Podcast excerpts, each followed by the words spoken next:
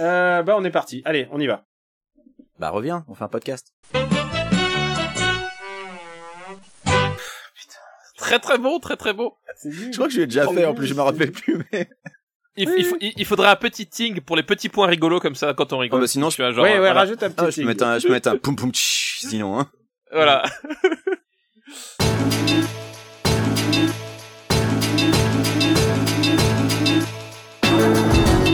pas mauvais, c'était très mauvais. Voilà, exactement. Reprenons. T'as pas une gueule de porte-bonheur.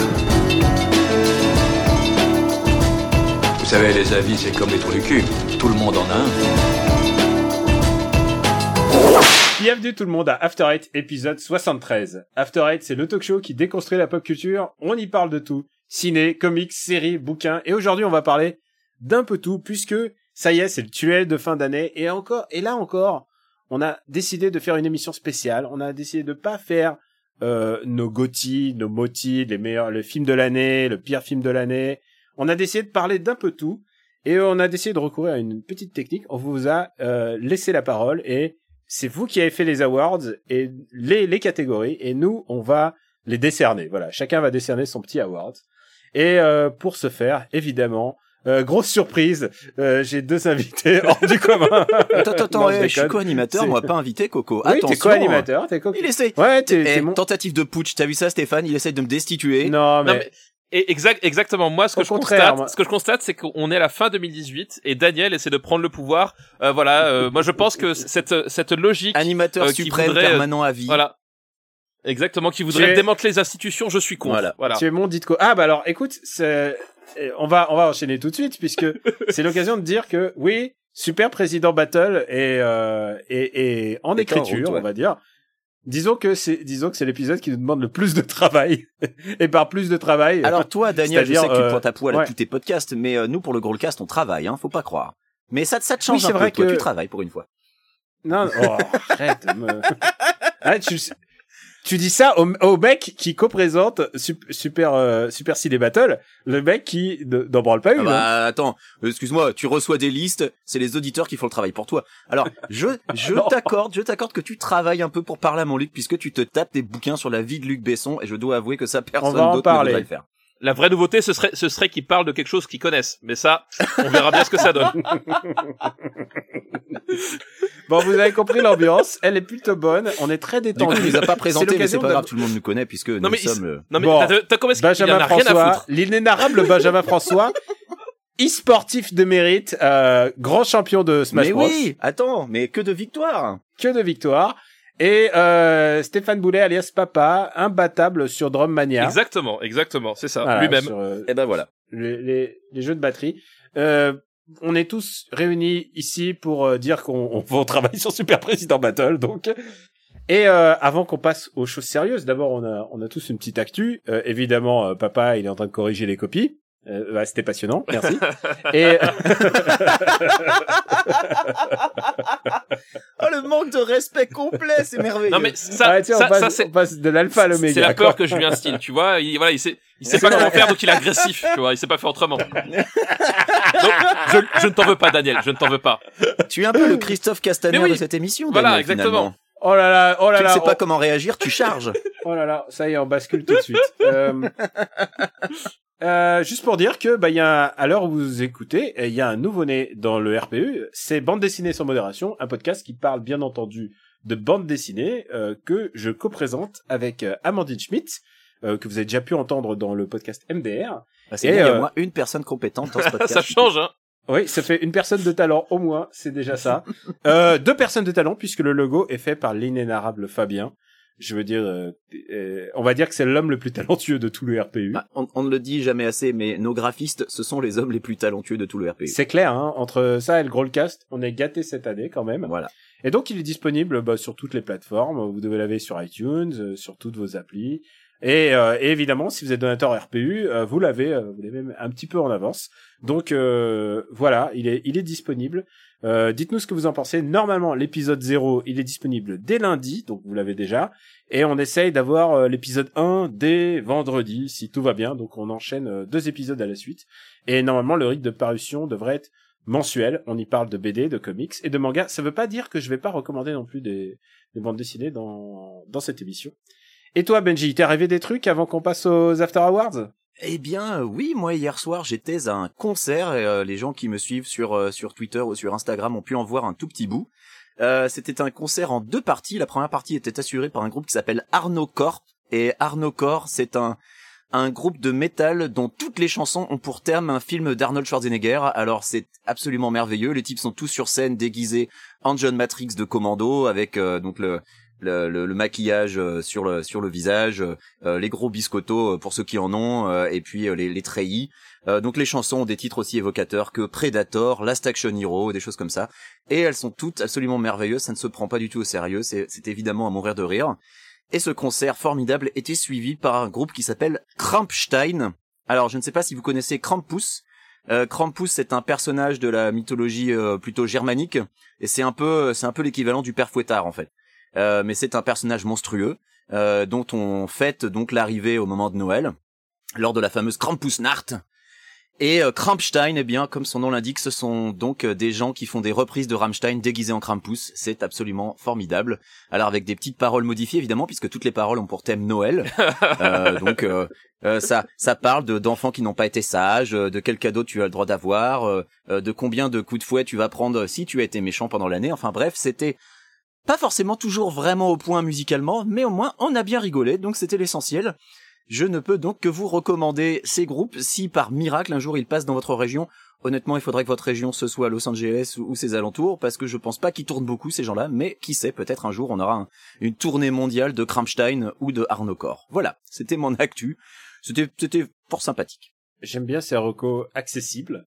Euh, Bien sûr, papa- ah bah toujours. papa, euh, tu as une actu. L'ouverture au plus grand nombre, c'est le RPU. tu m'étonnes. Papa, tu as une actu et ça serait injuste de pas le souligner.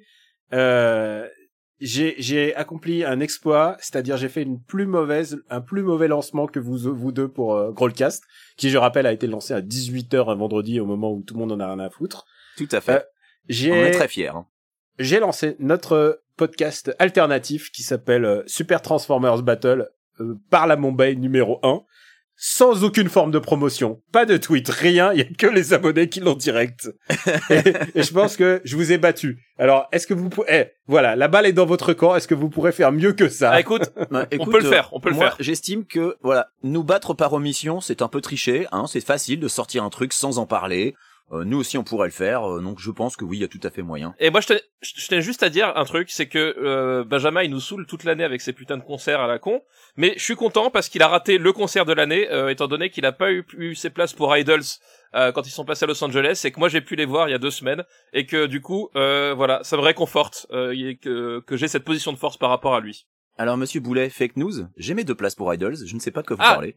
Tu, les- tu les as, ça y est, tu les as, parce qu'il y a, pas- il y a pas si longtemps, c'était pas, c'était pas acquis. Non, non, non, c'est pour Nine Inch Nails au Hollywood Palladium que j'ai pas mes Ah, places. C'est c'est ça qui me... Voilà, Nine Inch Nails passe au Hollywood Palladium avec en plus Death in Vegas qui est un, un de mes groupes préférés de la vie en, en première partie. Alors c'était mais vraiment mais le rêve. Sauf que bah euh, pour avoir les places, il fallait faire la queue euh, devant les magasins de disques. Euh, donc il est bien gentil, Train 13 Nord avec ses conneries, mais euh, quand tu travailles, bah c'est pas évident d'aller faire la queue un mardi matin à, à 9h. Donc euh, voilà, bon, j'aurais pu euh, en racheter aucun en sens des priorités. à, à 200 dollars, voilà. Mais euh, bon, j'ai déjà vu Nine Inch Nails plein de fois, j'ai déjà vu Death in Vegas, donc écoute, hein, voilà, j'ai mes priorités, donc je suis deg. Mais Idols, J'ai j'y compris vais. que ça, ça se la raconte un petit peu là hein, dans tous ces Non, trucs. pas du tout, jamais. Pas du tout notre genre. Est-ce que ça vous dirait de passer au, aux Amazing After Awards? Comme ça, ça fait triple Bien sûr. Bien sûr, évidemment.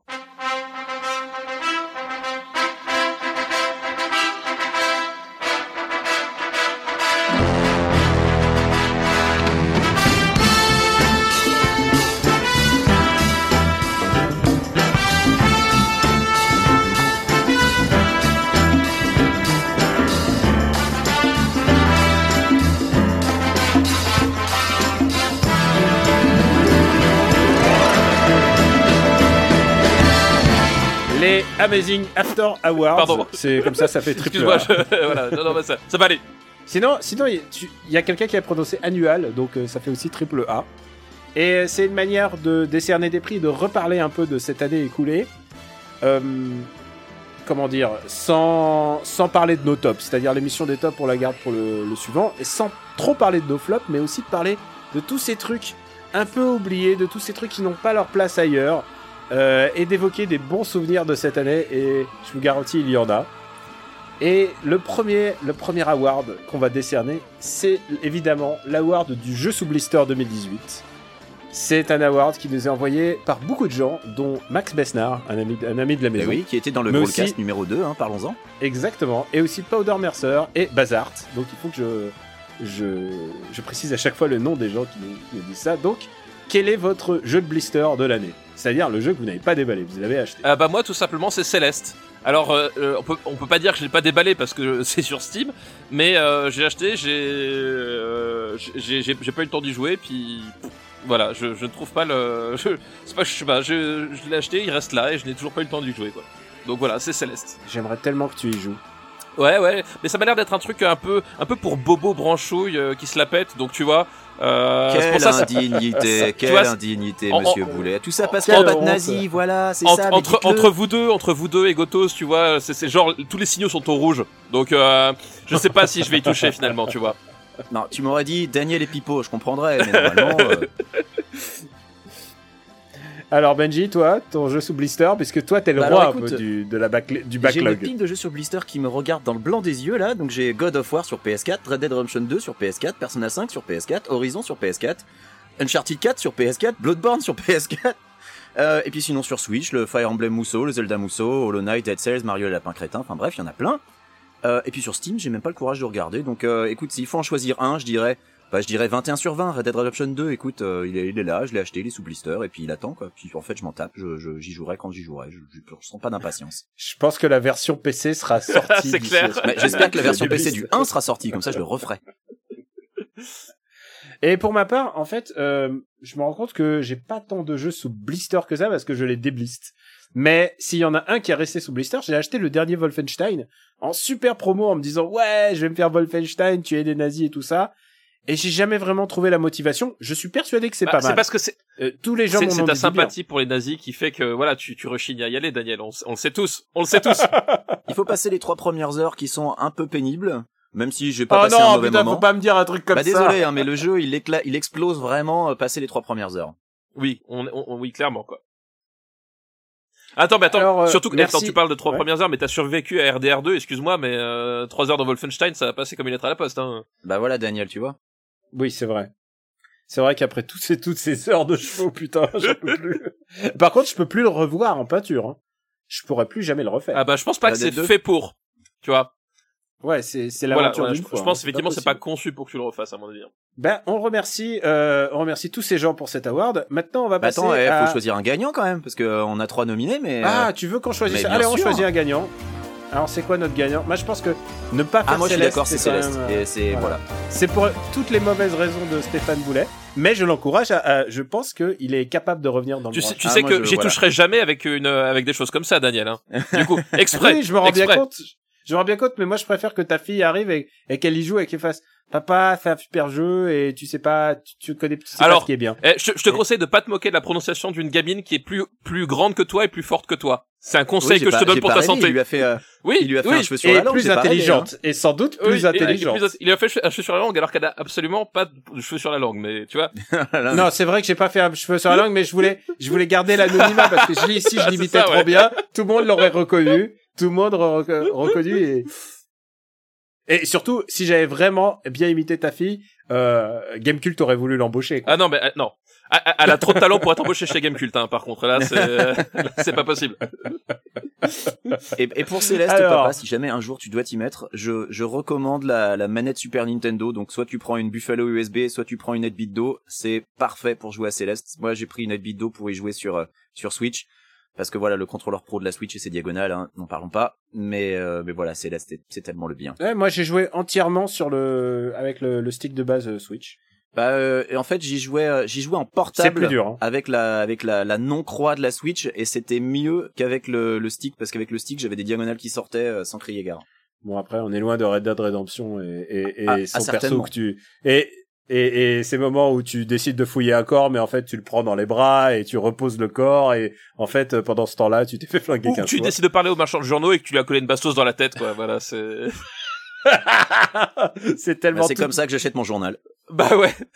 oui, mais, mais toi c'est Los Angeles, donc euh, c'est c'est normal. Bien sûr. Allez, on passe à un autre award.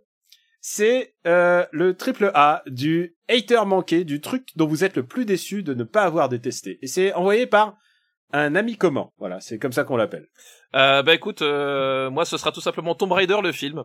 Euh, vraiment, j'étais j'étais parti convaincu en me disant putain ça va être euh, nul à chier, ça va être une super émission, on va pouvoir hater comme des comme des porcs et tout. Euh, alors bizarrement, j'ai quand même emmené ma fille pour aller le voir, tu vois. mais bon, La cruauté jusqu'au bout. la cruauté jusqu'au. Non, mais J'ai envie d'imiter ta fille à nouveau. enfin, cette imitation très Non, personnelle. mais on pourrait tu te sais- balancer à la DAS hein, pour des trucs comme ça. hein. tu, tu sais que l'éducation, ça passe par à un moment donné leur montrer que la vie c'est dur, tu vois. Ouais. Euh, voilà. Bah, c'est que- emmène-la voir Robin Hood alors. c'est qu'à un moment donné, ton président de région, c'est le revoquer, tu peux rien y faire. Faut, voilà. C'est Donc, vrai. euh, donc euh, voilà. Et, et finalement, euh, je suis sorti du cinéma. Alors c'est pas le film de l'année, mais euh, j'étais très très déçu de pas avoir détesté et d'avoir trouvé ça même assez correct. Et euh, vraiment, Bah, les deux premiers tiers surtout quoi. c'était euh, ouais même la fin. Enfin, ça passe quoi. Tu vois. Enfin, je veux dire, quand elle fout un un, un, un, coup de latte dans les burnes à Walton Goggins, euh, bon, voilà, j'étais convaincu, tu vois. Euh, mais voilà, mais du coup, j'ai- c'était euh, quand même grosse déception de pas avoir détesté Tomb Raider. Euh, j'étais parti pour. Bon, euh, voilà, il y a eu d'autres films hein, qui, qui ont qui heureusement euh, rempli le quota de hate, mais là, voilà, c'était la, c'était l'acte manqué. Euh, pour ma part, ça m'a étonné, mais c'est Spider-Man. En fait, j'avais pas la foi dans le jeu vidéo parce que euh, euh, ce qui s'est passé, c'est que bah j'ai j'ai vu qui a fait le, le jeu vidéo, j'ai vu leur Oui, Insomniac, ouais. Insomniac et Insomniac. Ouais. Jusqu'à maintenant, pour moi, ils ont fait que que des jeux de daube. Alors, Et- je suis d'accord, Daniel. Ah putain, on est d'accord. Tu vois, c'est vraiment de la merde. On y, a... et on y arrive hein, Ah, au bout d'un putain. moment. Les jeux Insomniac, Mais, euh, c'est vraiment de la daube. Et là, Insomniac avant ça, ils faisaient quoi Infamous? C'est eux qui faisaient Infamous? Je Alors. Et, euh, Insomniac, c'était eux qui avaient fait Infamous, c'était aussi eux qui avaient fait, euh, comment ça s'appelle, le, le euh, euh, Résistance aussi. Euh, Ratchet and Ah Clank, non, c'est c'était Guerrilla eux. Resistance. Ah, c'est, non, Rési- euh, si, ils avaient, ils avaient fait un FPS Insomniac à un moment donné, non? Ah non, non, c'est Killzone Guerilla. Euh, Oui, c'est ça, ouais. euh, Ah, ouais, c'est aussi de la merde. Je sais pas qui c'est. Attends, il me semble, enfin, je sais plus que, mais, mais, c'est- mais c'était, euh, non, mais Ils c'était avaient- Ratchet and Clank et ils avaient fait euh, ils avaient fait un truc qui s'appelait Ah. Sunset Order Overdrive, si je me souviens. oui, leur, leur Ah, c'est sur- eux qui ont fait euh, Sunset, d'accord, ouais. Ok. Donc et ils ont bien fait, ils ont, ils ont bien fait Résistance, qui est peut-être euh, l'une des pires licences de FPS euh, qui existait sur. sur Ah console, putain, quoi. je hais J'en ai jamais fait un seul. Ouais, bah, c'est nul à chier, quoi. Alors que j'ai fait Killzone 2 et 3 et c'était correct, hein, Daniel. Et du coup, ça a été un de mes jeux, un de mes jeux de l'année. Voilà, tout, tout simplement. Bah voilà. Et Bah, toi, et toi, Benji? Et euh, bah moi c'est euh, le, le film dont j'ai parlé il y a quelques épisodes, euh, le film de Bradley Cooper, A Star Is Born avec Lady Gaga. Comme je l'expliquais dans l'épisode, j'y suis allé en me disant bon il y a Lady Gaga, je vais détester, j'aime pas du tout ce qu'elle fait, j'aime pas sa musique, euh, euh, j'aime pas la façon dont elle se met en scène pour vendre sa soupe. Et en fait le film est super bien. Euh, donc euh, voilà, j'étais très très surpris en en sortant. En plus c'est un remake d'un remake d'un remake, donc je me disais bon, y y a franchement le... mes attentes étaient au plus bas. Et bah non c'était c'était chouette. Donc petite déception de pas pouvoir hater ce truc-là. Bon, on passe à la suite alors, du coup. Alors, bah non, parce qu'on a toujours pas choisi lequel ah, gagne. c'est vrai. Il a, il a toujours pas compris le principe, hein. Euh, je pense que Papy, je il faut voter. Avec Tomb Raider, on revient quand même de plus loin. Bah je suis d'accord parce que Tomb Raider, pareil, je m'attendais à une croûte et que euh, et que les deux premiers tiers, parce que ça devient quand même moins bien quand elle commence Oui. à raider une tombe, ce qui est un peu dommage. C'est un peu moins bien Euh, sur la fin, ça, je suis, oui, oui, bien sûr. Mais je suis d'accord, euh, Tomb Raider m'a aussi surpris. euh, voilà. Alors, maintenant le suivant. L'award de la série que tu peux zapper 10 épisodes sans perdre le fil, qui nous est envoyé par Johan. Et je peux vous dire un truc, évidemment, euh, on- voit tout de suite où il veut, qu'est-ce qu'il veut, qu'est-ce qu'il veut dire.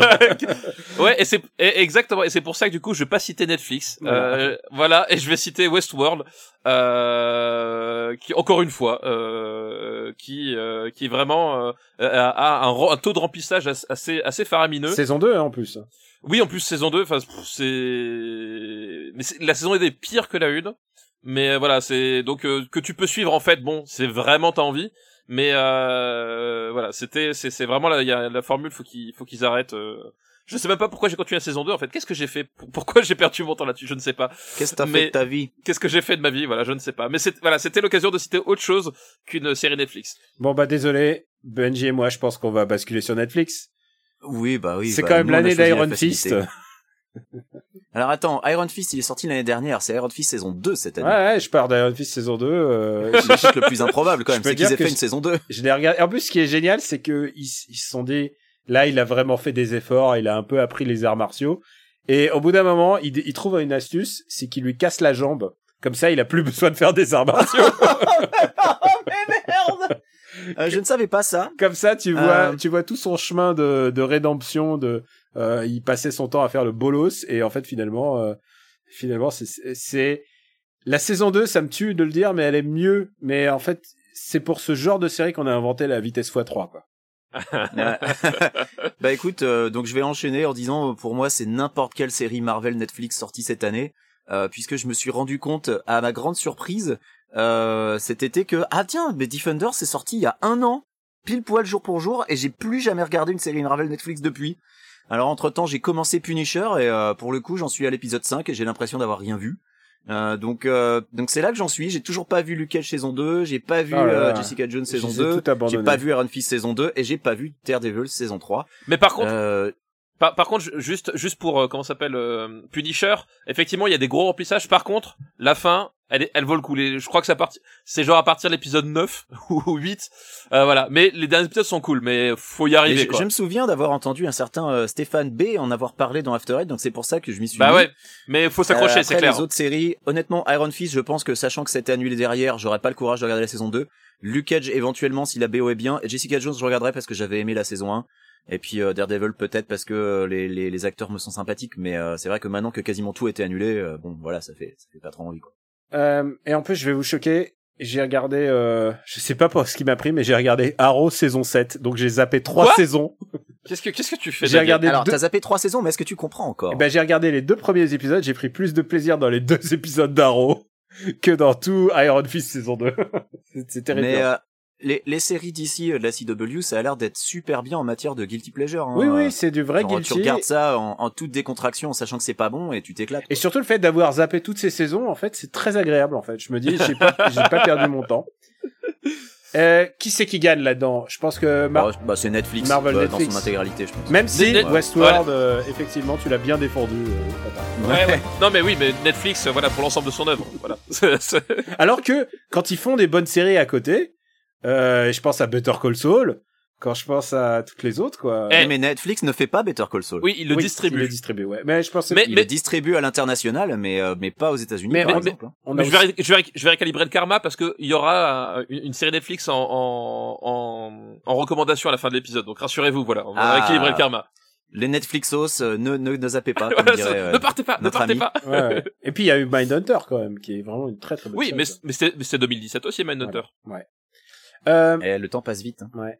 Award du meilleur naufrage de fin de carrière dit le prix Renaud Séchant. Je, je ne sais pas qui est ça. C'est très cruel car je suis un énorme fan de Renault, mais c'est vrai. C'est une euh, catégorie qui nous est envoyée par Bolognos. Et est-ce que tu veux commencer peut-être, Benji? Ah bah pourquoi pas euh, Eh bien écoute, euh, j'ai un peu réfléchi parce que euh, j'avais vu vos deux propals et je m'étais dit ah ouais c'est bon c'est bon il faut faut que je trouve mieux. Et j'ai trouvé Kanye West et euh, et je pense qu'en matière de naufrage avec sa visite à Trump avec son passage au SNL avec sa casquette MAGA euh, ben je pense qu'on peut pas faire pire que Kanye West qui depuis d'ailleurs euh, en est revenu en disant ah ouais en fait je me suis fait euh, utiliser manipuler euh, faut que j'arrête la politique bah ouais gars faut que t'arrêtes la politique parce que manifestement ça se passe pas très bien il a réussi à s'aliéner une énorme partie de son public avec ses conneries. Franchement, je, je je vois pas ce qu'il peut faire pour essayer de rétablir la barre. Ou alors, mais vraiment complètement arrêter euh, et puis euh, se, se focus à fond sur la musique. Mais genre euh, peut-être mener une vie de reclus façon Prince. Tu vois, genre le mec, euh, on parle plus de lui pendant deux ans, hop, il sort un album et puis ensuite on reparle plus de lui pendant deux ans. Écoute, je ne sais pas, mais euh, pour moi, Kanye West, c'est le plus beau naufrage de carrière de cette année. Très bon choix. Est-ce que tu veux enchaîner, euh, papa? Bah écoute, moi ce sera tout simplement Bruce Willis. Euh, puisque 2018 c'est l'année où il a où il a quand même sorti le, le remake de euh, de Death Wish. Donc Death Wish chez nous c'est euh, le justicier un justicier dans la ville. Et euh, qui était euh, qui était euh, voilà. Comment comment vous dire ça je, je je suis un comment s'appelle? Un, fa- un fan coupable de de Death Wish. Je les ai tous vus je les ai tous analysés et ils, ils, ont fait tous les pires choix possibles avec ce, ce remake. Euh, mais euh, surtout que c'est, c'est que la, la, la- l'apex, j'ai envie de dire, de- du, du désastre Bruce Willis, parce que euh, l'année dernière, il avait sorti euh, LA Rush. Je sais pas si vous avez vu LA Rush. Euh, en gros, ils ont voulu faire John Wick, mais euh, à Los Angeles, à- donc avec les palmiers, et sur un espèce de ton à moitié cool, mais pas tout à fait. et c'est une catastrophe le truc il est sorti en, en, en DTV euh, plus per- personne n'a voulu en entendre parler. Et entre temps il a sorti plein de films genre First Kill. Qui allait voir First Kill avec euh, Bruce Willis? Personne. Ah, j'en ai jamais entendu parler. voilà. Qui allait voir Acts of Violence qui est sorti quand même en avril? Personne. Ah, mais il, a- il fait une fin de carrière à la Nicolas Cage, Ah en fait. Mais c'est ça, et plus personne n'en a rien à branler. Et là, euh, je vous apprends, parce que je suis sûr que je vous apprends, il a tourné dans euh, Reprisal euh, avec euh, Franck Griot, euh, qui est sorti en août. Je pense que tout le monde s'est rué dans les salles pour aller le voir. Ah putain, mais, voilà. mais le seul film avec Bruce Willis dont j'ai entendu parler cette année, c'est Death Wish, Voilà. mais c'est tout, quoi. Et il a... Ah, et, et son, et son comédie centrale, euh, son roast sur comédie centrale. Voilà, et, et c'est ça. Et, et il est actuellement, euh, il, est- il y a un DVD qui est sorti avec le- son dernier film, directement en DVD, Les Sentinelles du Pacifique, qui est un, D- un DTV chinois avec euh, avec Adrien Brody aussi qui fait de la figuration dedans. Euh, voilà, c'est genre Bah, tout le monde Adrien Brody, il a une carrière un peu en dents. de Ah bah oui. hein, euh, Et- c'est pareil. Et là, plus personne n'en a rien à battre de, de, de Bruce Willis. Et les seuls rôles dont que les, que les gens veulent bien à un moment donné euh, jeter un œil, c'est c'est de la merde. Donc son, son seul espoir, c'est que Glass ce soit pas un désastre. Sinon, c'est c'est cramé quoi. C'est vrai qu'il y a Glace derrière. Bah, j'y réfléchis, mais je me dis que le dernier film que j'ai vu avec Bruce Willis, je me demande si c'est pas euh, Transformer, euh, t- G.I. Joe 2. Le lapsus. mais ouais, c'est- bah oui, euh, Transformer. Mais c'est le même univers, hein. Ils étaient censés faire un crossover à une époque. Ah putain, Euh, le cauchemar. est-ce que, alors attends, est-ce que G.I. Joe 2 est sorti avant ou après Expandables 3, du coup? Je sais plus. Oh, C'est- alors c'est là, une question que personne ne se pose. Oui, c'est- mais mais c'est vrai que j'avais euh, j'avais euh, j'avais euh, entendu euh, c'était dans je sais plus quel podcast où ils expliquaient que pour euh, ses apparitions dans Expandables Bruce Willis en fait il il faisait vraiment le gros con quoi Oui, oui. il se pointait il prenait son chèque il voulait rien faire il voulait pas sortir ses phrases ses phrases choc et tout et du coup Schwarzenegger pour déconner il disait non mais je vais le dire moi le yippee s'il faut parce que parce que Willis il faisait l'emmerdeur quoi donc euh, et euh, ça oui c'était euh, C'est même pas dans le C'était 3, Kevin c'est même pas dans le 3, c'est dans le 2 parce qu'il est pas dans le c'était 3. dans le 2 ouais c'était dans le 2 parce qu'il est pas dans le 3 Il est pas dans le 3 à cause de ça en fait, justement. Ouais, et c'est c'est Kevin Smith qui expliquait ça dans How Did This Get Made sur Wild Wild West et où il disait que son expérience euh, avec Bruce Willis sur Cop Out lui avait mais fait perdre toutes ses illusions sur le bonhomme et l'avait dégoûté à vie de rebosser avec lui. Qui est un gros film de merde, copote, hein, quand même. Ouais. Oui, oui, oui, C'est c'est- pas son le- film il le plus personnel non plus. Ouais, c'est c'est atroce. Et Kevin Smith disait d'ailleurs qu'il s'était fait inviter dans How Did This Get Made avant qu'il parle de ses films. Comme ça, quand ils feront Jersey Girl, euh, ils l'inviteront. Et ben pour ma part, j'ai décidé de rester franco-français. Pour moi, le c'est pas un naufrage, mais c'est plutôt un award pour l'ensemble de sa carrière. Moi, c'est Plantu. Euh, Plantu, euh, JPP, c'est c'est plus possible. Euh, je le dernier dessin que j'ai vu de lui, euh, c'est il dessinait les Japonais comme Mitsu Hirato, euh, qui interroge le noble Carlos Ghosn. Euh, J'en peux plus- j'en peux plus de la petite souris, j'en peux plus de j'en peux plus de son dessin. Je trouve pas ça drôle, je trouve pas ça intelligent, je trouve pas ça marrant. Euh, et Mais voilà. surtout qu'il y en a certains qui sont incompréhensibles. Il y avait celui sur les gilets jaunes avec la France euh, coupée en deux. Enfin, ce dessin, il n'a aucun putain de sens. Ah, ça y Voilà, est, ça y est, premier au capitaine de sens de la journée. mais mais voilà, Plantu. euh, autant euh, je me rappelle, il y a il y a il y a 20, 25 ans à l'époque de Balladur, j'arrivais encore à comprendre ce qu'il voulait dire dans ses dessins. Mais de nos jours, euh, il y en a un sur deux que je comprends même pas. Donc, euh, Mec, il me mais- fait, il me fait regretter Jacques Faisan, c'est dire.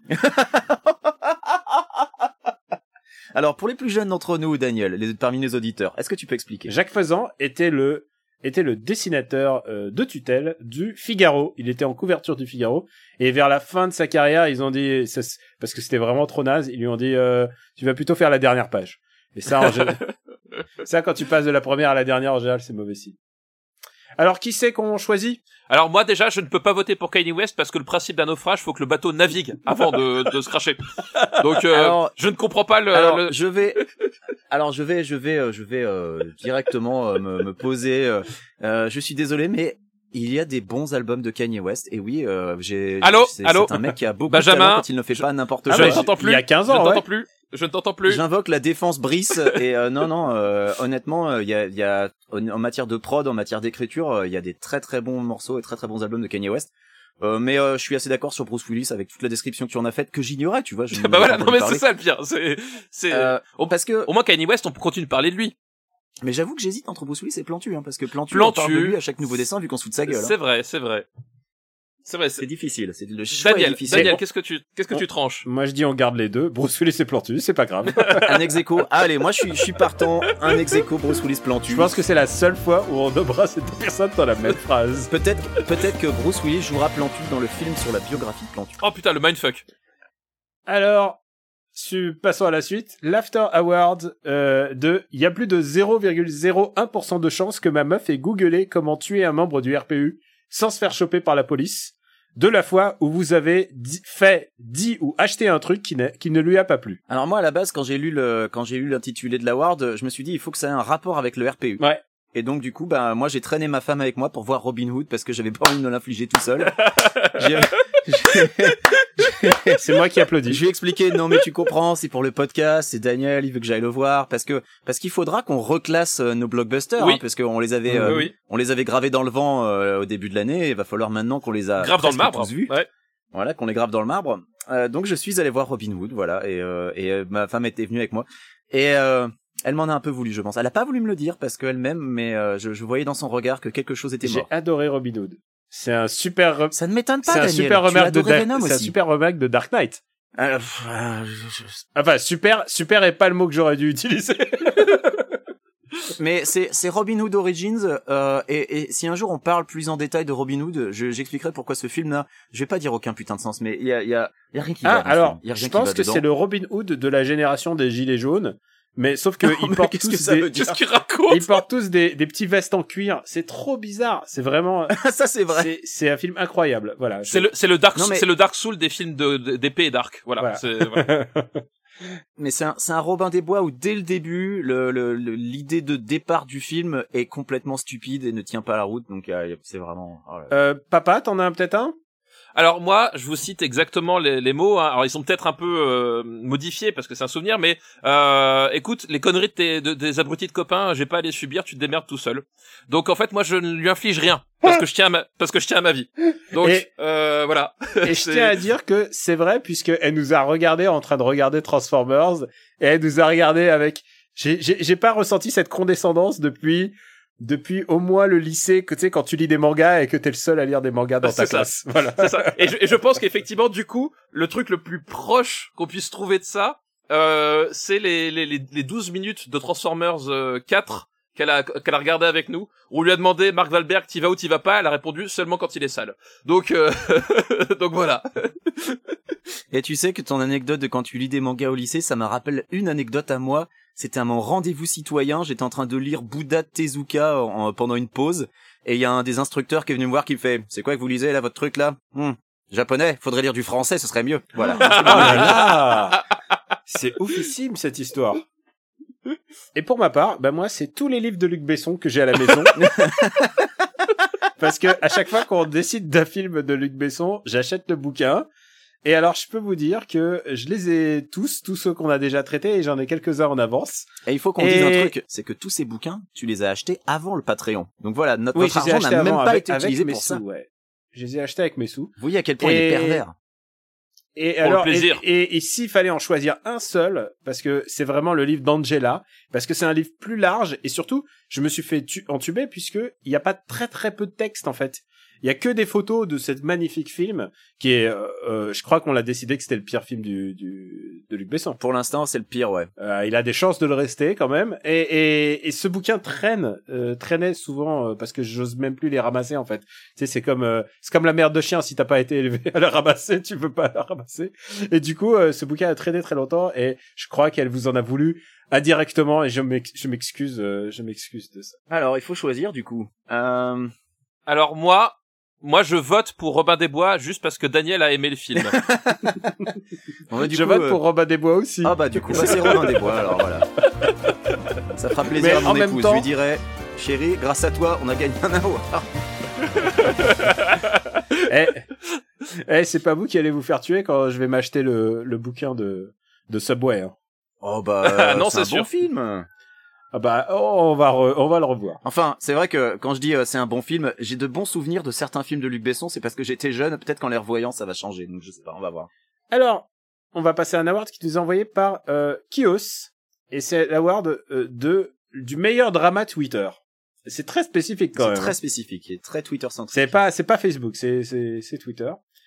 Et euh, moi je savais pas trop parce que j'ai en fait j'ai très peu de mémoire des des des des dramas Twitter. Moi j'ai voté pour un mec qui s'appelle Sardoche.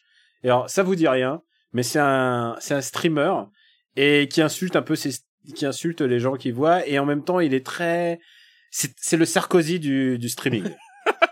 Et- D'accord. Et, sa sa profile pic, c'est c'est lui en, en avec le point levé, genre je suis un je suis un je suis un gagnant quoi. Et ce mec-là m'a m'a fasciné. les- Ah, mais si, mais je vois qui c'est. Ouais. Si, si, mais bien sûr. Oui, oui. Ce mec-là m'a fasciné. c'est le mec les sur profile pic, il fait une duck face et il a le point en avant. Ouais. Ouais. ouais, tout à fait, exact. Bah, ce mec-là m'a fasciné les cinq minutes où je me suis intéressé à lui. Voilà. Ouais, il m'a fasciné jusqu'à ce que je le mute, ouais. Voilà. Ah non, moi j'ai jamais, j'ai jamais eu de contact avec ce mec qui. Ah non, mais moi non plus, euh, c'est juste que j'ai pas envie ouais. de le voir en retweet. Alors toi, alors Benji? Euh, bah moi c'est c'est très récent euh, parce que j'avais pas trop d'idées euh, et c'est le tweet de, de Rudy Giuliani euh, dans lequel euh, il se lance dans une défense parce que euh, alors Rudy Giuliani est l'ancien maire de New York. Il est avocat de profession et il est actuellement bah, l'avocat personnel de Donald Trump. Et récemment, il a il a posté un tweet où il a accidentellement oublié de faire un espace après un point et du coup Twitter a interprété ce qu'il écrivait comme une URL et un, un internaute facétieux s'est empressé euh, d'acheter le nom de domaine euh, pour en faire une page web qui dit juste Donald Trump est un traître à la nation. Et donc ça fait que Rudy Giuliani donc poste un lien et quand tu cliques dessus ça écrit Donald Trump est un, est un traître à la nation donc ça a beaucoup fait rire tout le monde. et ce qui a encore plus fait rire tout le monde c'est quand en réponse à ça Rudolf Giuliani a dit quelqu'un s'est infiltré dans mon Twitter, quelqu'un m'a piraté et Twitter ne fait rien, c'est bien la preuve qu'ils sont contre les conservateurs sans supprimer le tweet d'origine. Il faut savoir que Rudy Giuliani est à la tête d'une entreprise de cybersécurité et au, au sein du gouvernement américain est en charge des affaires de sécurité informatique. Donc voilà, ça m'a fait rigoler. C'est très spécifique, c'est très récent, mais euh, c'est le, le premier truc auquel j'ai pensé. Et toi, papa? Si Bah, moi, Twitter c'est pareil. t'intéresse encore. Mais ouais, mais c'est ça, ça le truc, c'est comme tu disais en fait, Twitter, euh, au-delà de, de maximum un mois ou vraiment deux, donc tu te souviens plus parce que t'en- as, t'en as rien à battre. Mais moi, ce que je retiendrai, eh ben, ce sont les, les tours euh, en hélicoptère des influenceurs, youtubeurs euh, et de Voldemort, euh, voilà pour pour la sortie de, de Spider-Man sur PS4. Euh, c'était euh, ils, ils débarquaient tous tu sais genre euh, la, la tu sais la ce que j'adorais c'est le retour de bateau c'est tu débarques avec la la, la, la bouche en oh regardez comment c'est trop bien Regardez ils les sont amis, sympas avec nous c'est trop bien le survol Voilà. de New York. C'est trop bien, je réalise un rêve, je parle en, hélicoptère et puis tout le monde leur est rentré dedans. Et c'est là, mais non, mais je ne vois pas absolument pas en quoi ce jeu formidable, absolument génial, avec des gens euh, si euh, compréhensifs et intelligents que le service communication de, Sony puisse nous influencer. Euh, voilà, et c'était euh, c'était génial de les voir pédaler dans la dans la semoule, dans la soupe, avec leur leur mauvaise foi habituelle. Euh, donc voilà, ça m'a fait rire parce que c'était euh, c'était en plus le, le pire. Euh, c'est ce qu'on disait, voilà, c'est tout, tout, tous les tous les disciples de Serpentard, c'est que ce qui est drôle, c'est que je pense que euh, au, au, au, au, au- au sommet de la chaîne alimentaire de, de YouTube, euh, quand tu te rapproches, voilà, euh, tu, je- je sens que ils sont tellement loin qu'ils ne voient sincèrement pas où est le problème. Et, et c'est ça, et c'est ça qui est très drôle, c'est que tu, tu vois cette espèce de d'argumentaire, tu sais, ça, ça m'a rappelé la, la scène dans le dans Sacré Graal, la scène où ils essaient de déterminer si c'est une sorcière ou pas. C'est c'est genre les, les arguments les arguments quand tu les connectes. Alors il y a un lien, d'accord, mais en fait ça, ne tient pas debout. Mais voilà, et puis on en est là, tu vois, et c'est c'est super drôle. Euh, voilà, ça m'a fait vraiment rire quoi. Euh, bah écoute, je vote pour toi, papa. Ouais, je, je vote pour ça aussi, je suis d'accord. Merci, merci public pour cet award. Je tenais à remercier ben, tout d'abord mes parents, sans qui je ne serais pas là. Donc, euh, bah voilà. L'hélico, l'hélico, euh, drama, drama de l'année. Voilà, hé- hélico-drama. Award euh, du remake de licence le plus éloigné du matériau d'origine, en bien ou en mal. Euh, papa, tu veux, tu veux prendre Non, non, vas-y, vas-y. Ah non, en fait, moi j'ai vu, j'ai, j'ai vu ce que, ce que, ce que Quix voulait dire, et, et je suis d'accord avec lui. Donc vas-y, Quix. Attends, d'accord avec lui, comment ça? Bah euh, moi je moi je veux parler de Venom tout simplement qui était euh, qui était un film épouvantable. Alors je sais Daniel que toi il t'a beaucoup fait rire. Oui, oui, oui, oui. Moi, il ne m'a pas beaucoup fait rire. Euh, alors euh, oui, je je veux bien que la scène où euh, Tom Hardy euh, se jette dans un aquarium pour bouffer des homards vivants peut éventuellement donner au film un certain potentiel comique assumé. Euh, je je veux bien te admettre que Tom Hardy a l'air d'être le en train de seul qui a compris qu'il est dans une comédie, mais tout le reste du film est tourné au, au super premier degré et c'est nul à Yesh du début à la fin. Ah, Donc, rien que euh, le fait de t'entendre en reparler, ça me fait hurler voilà.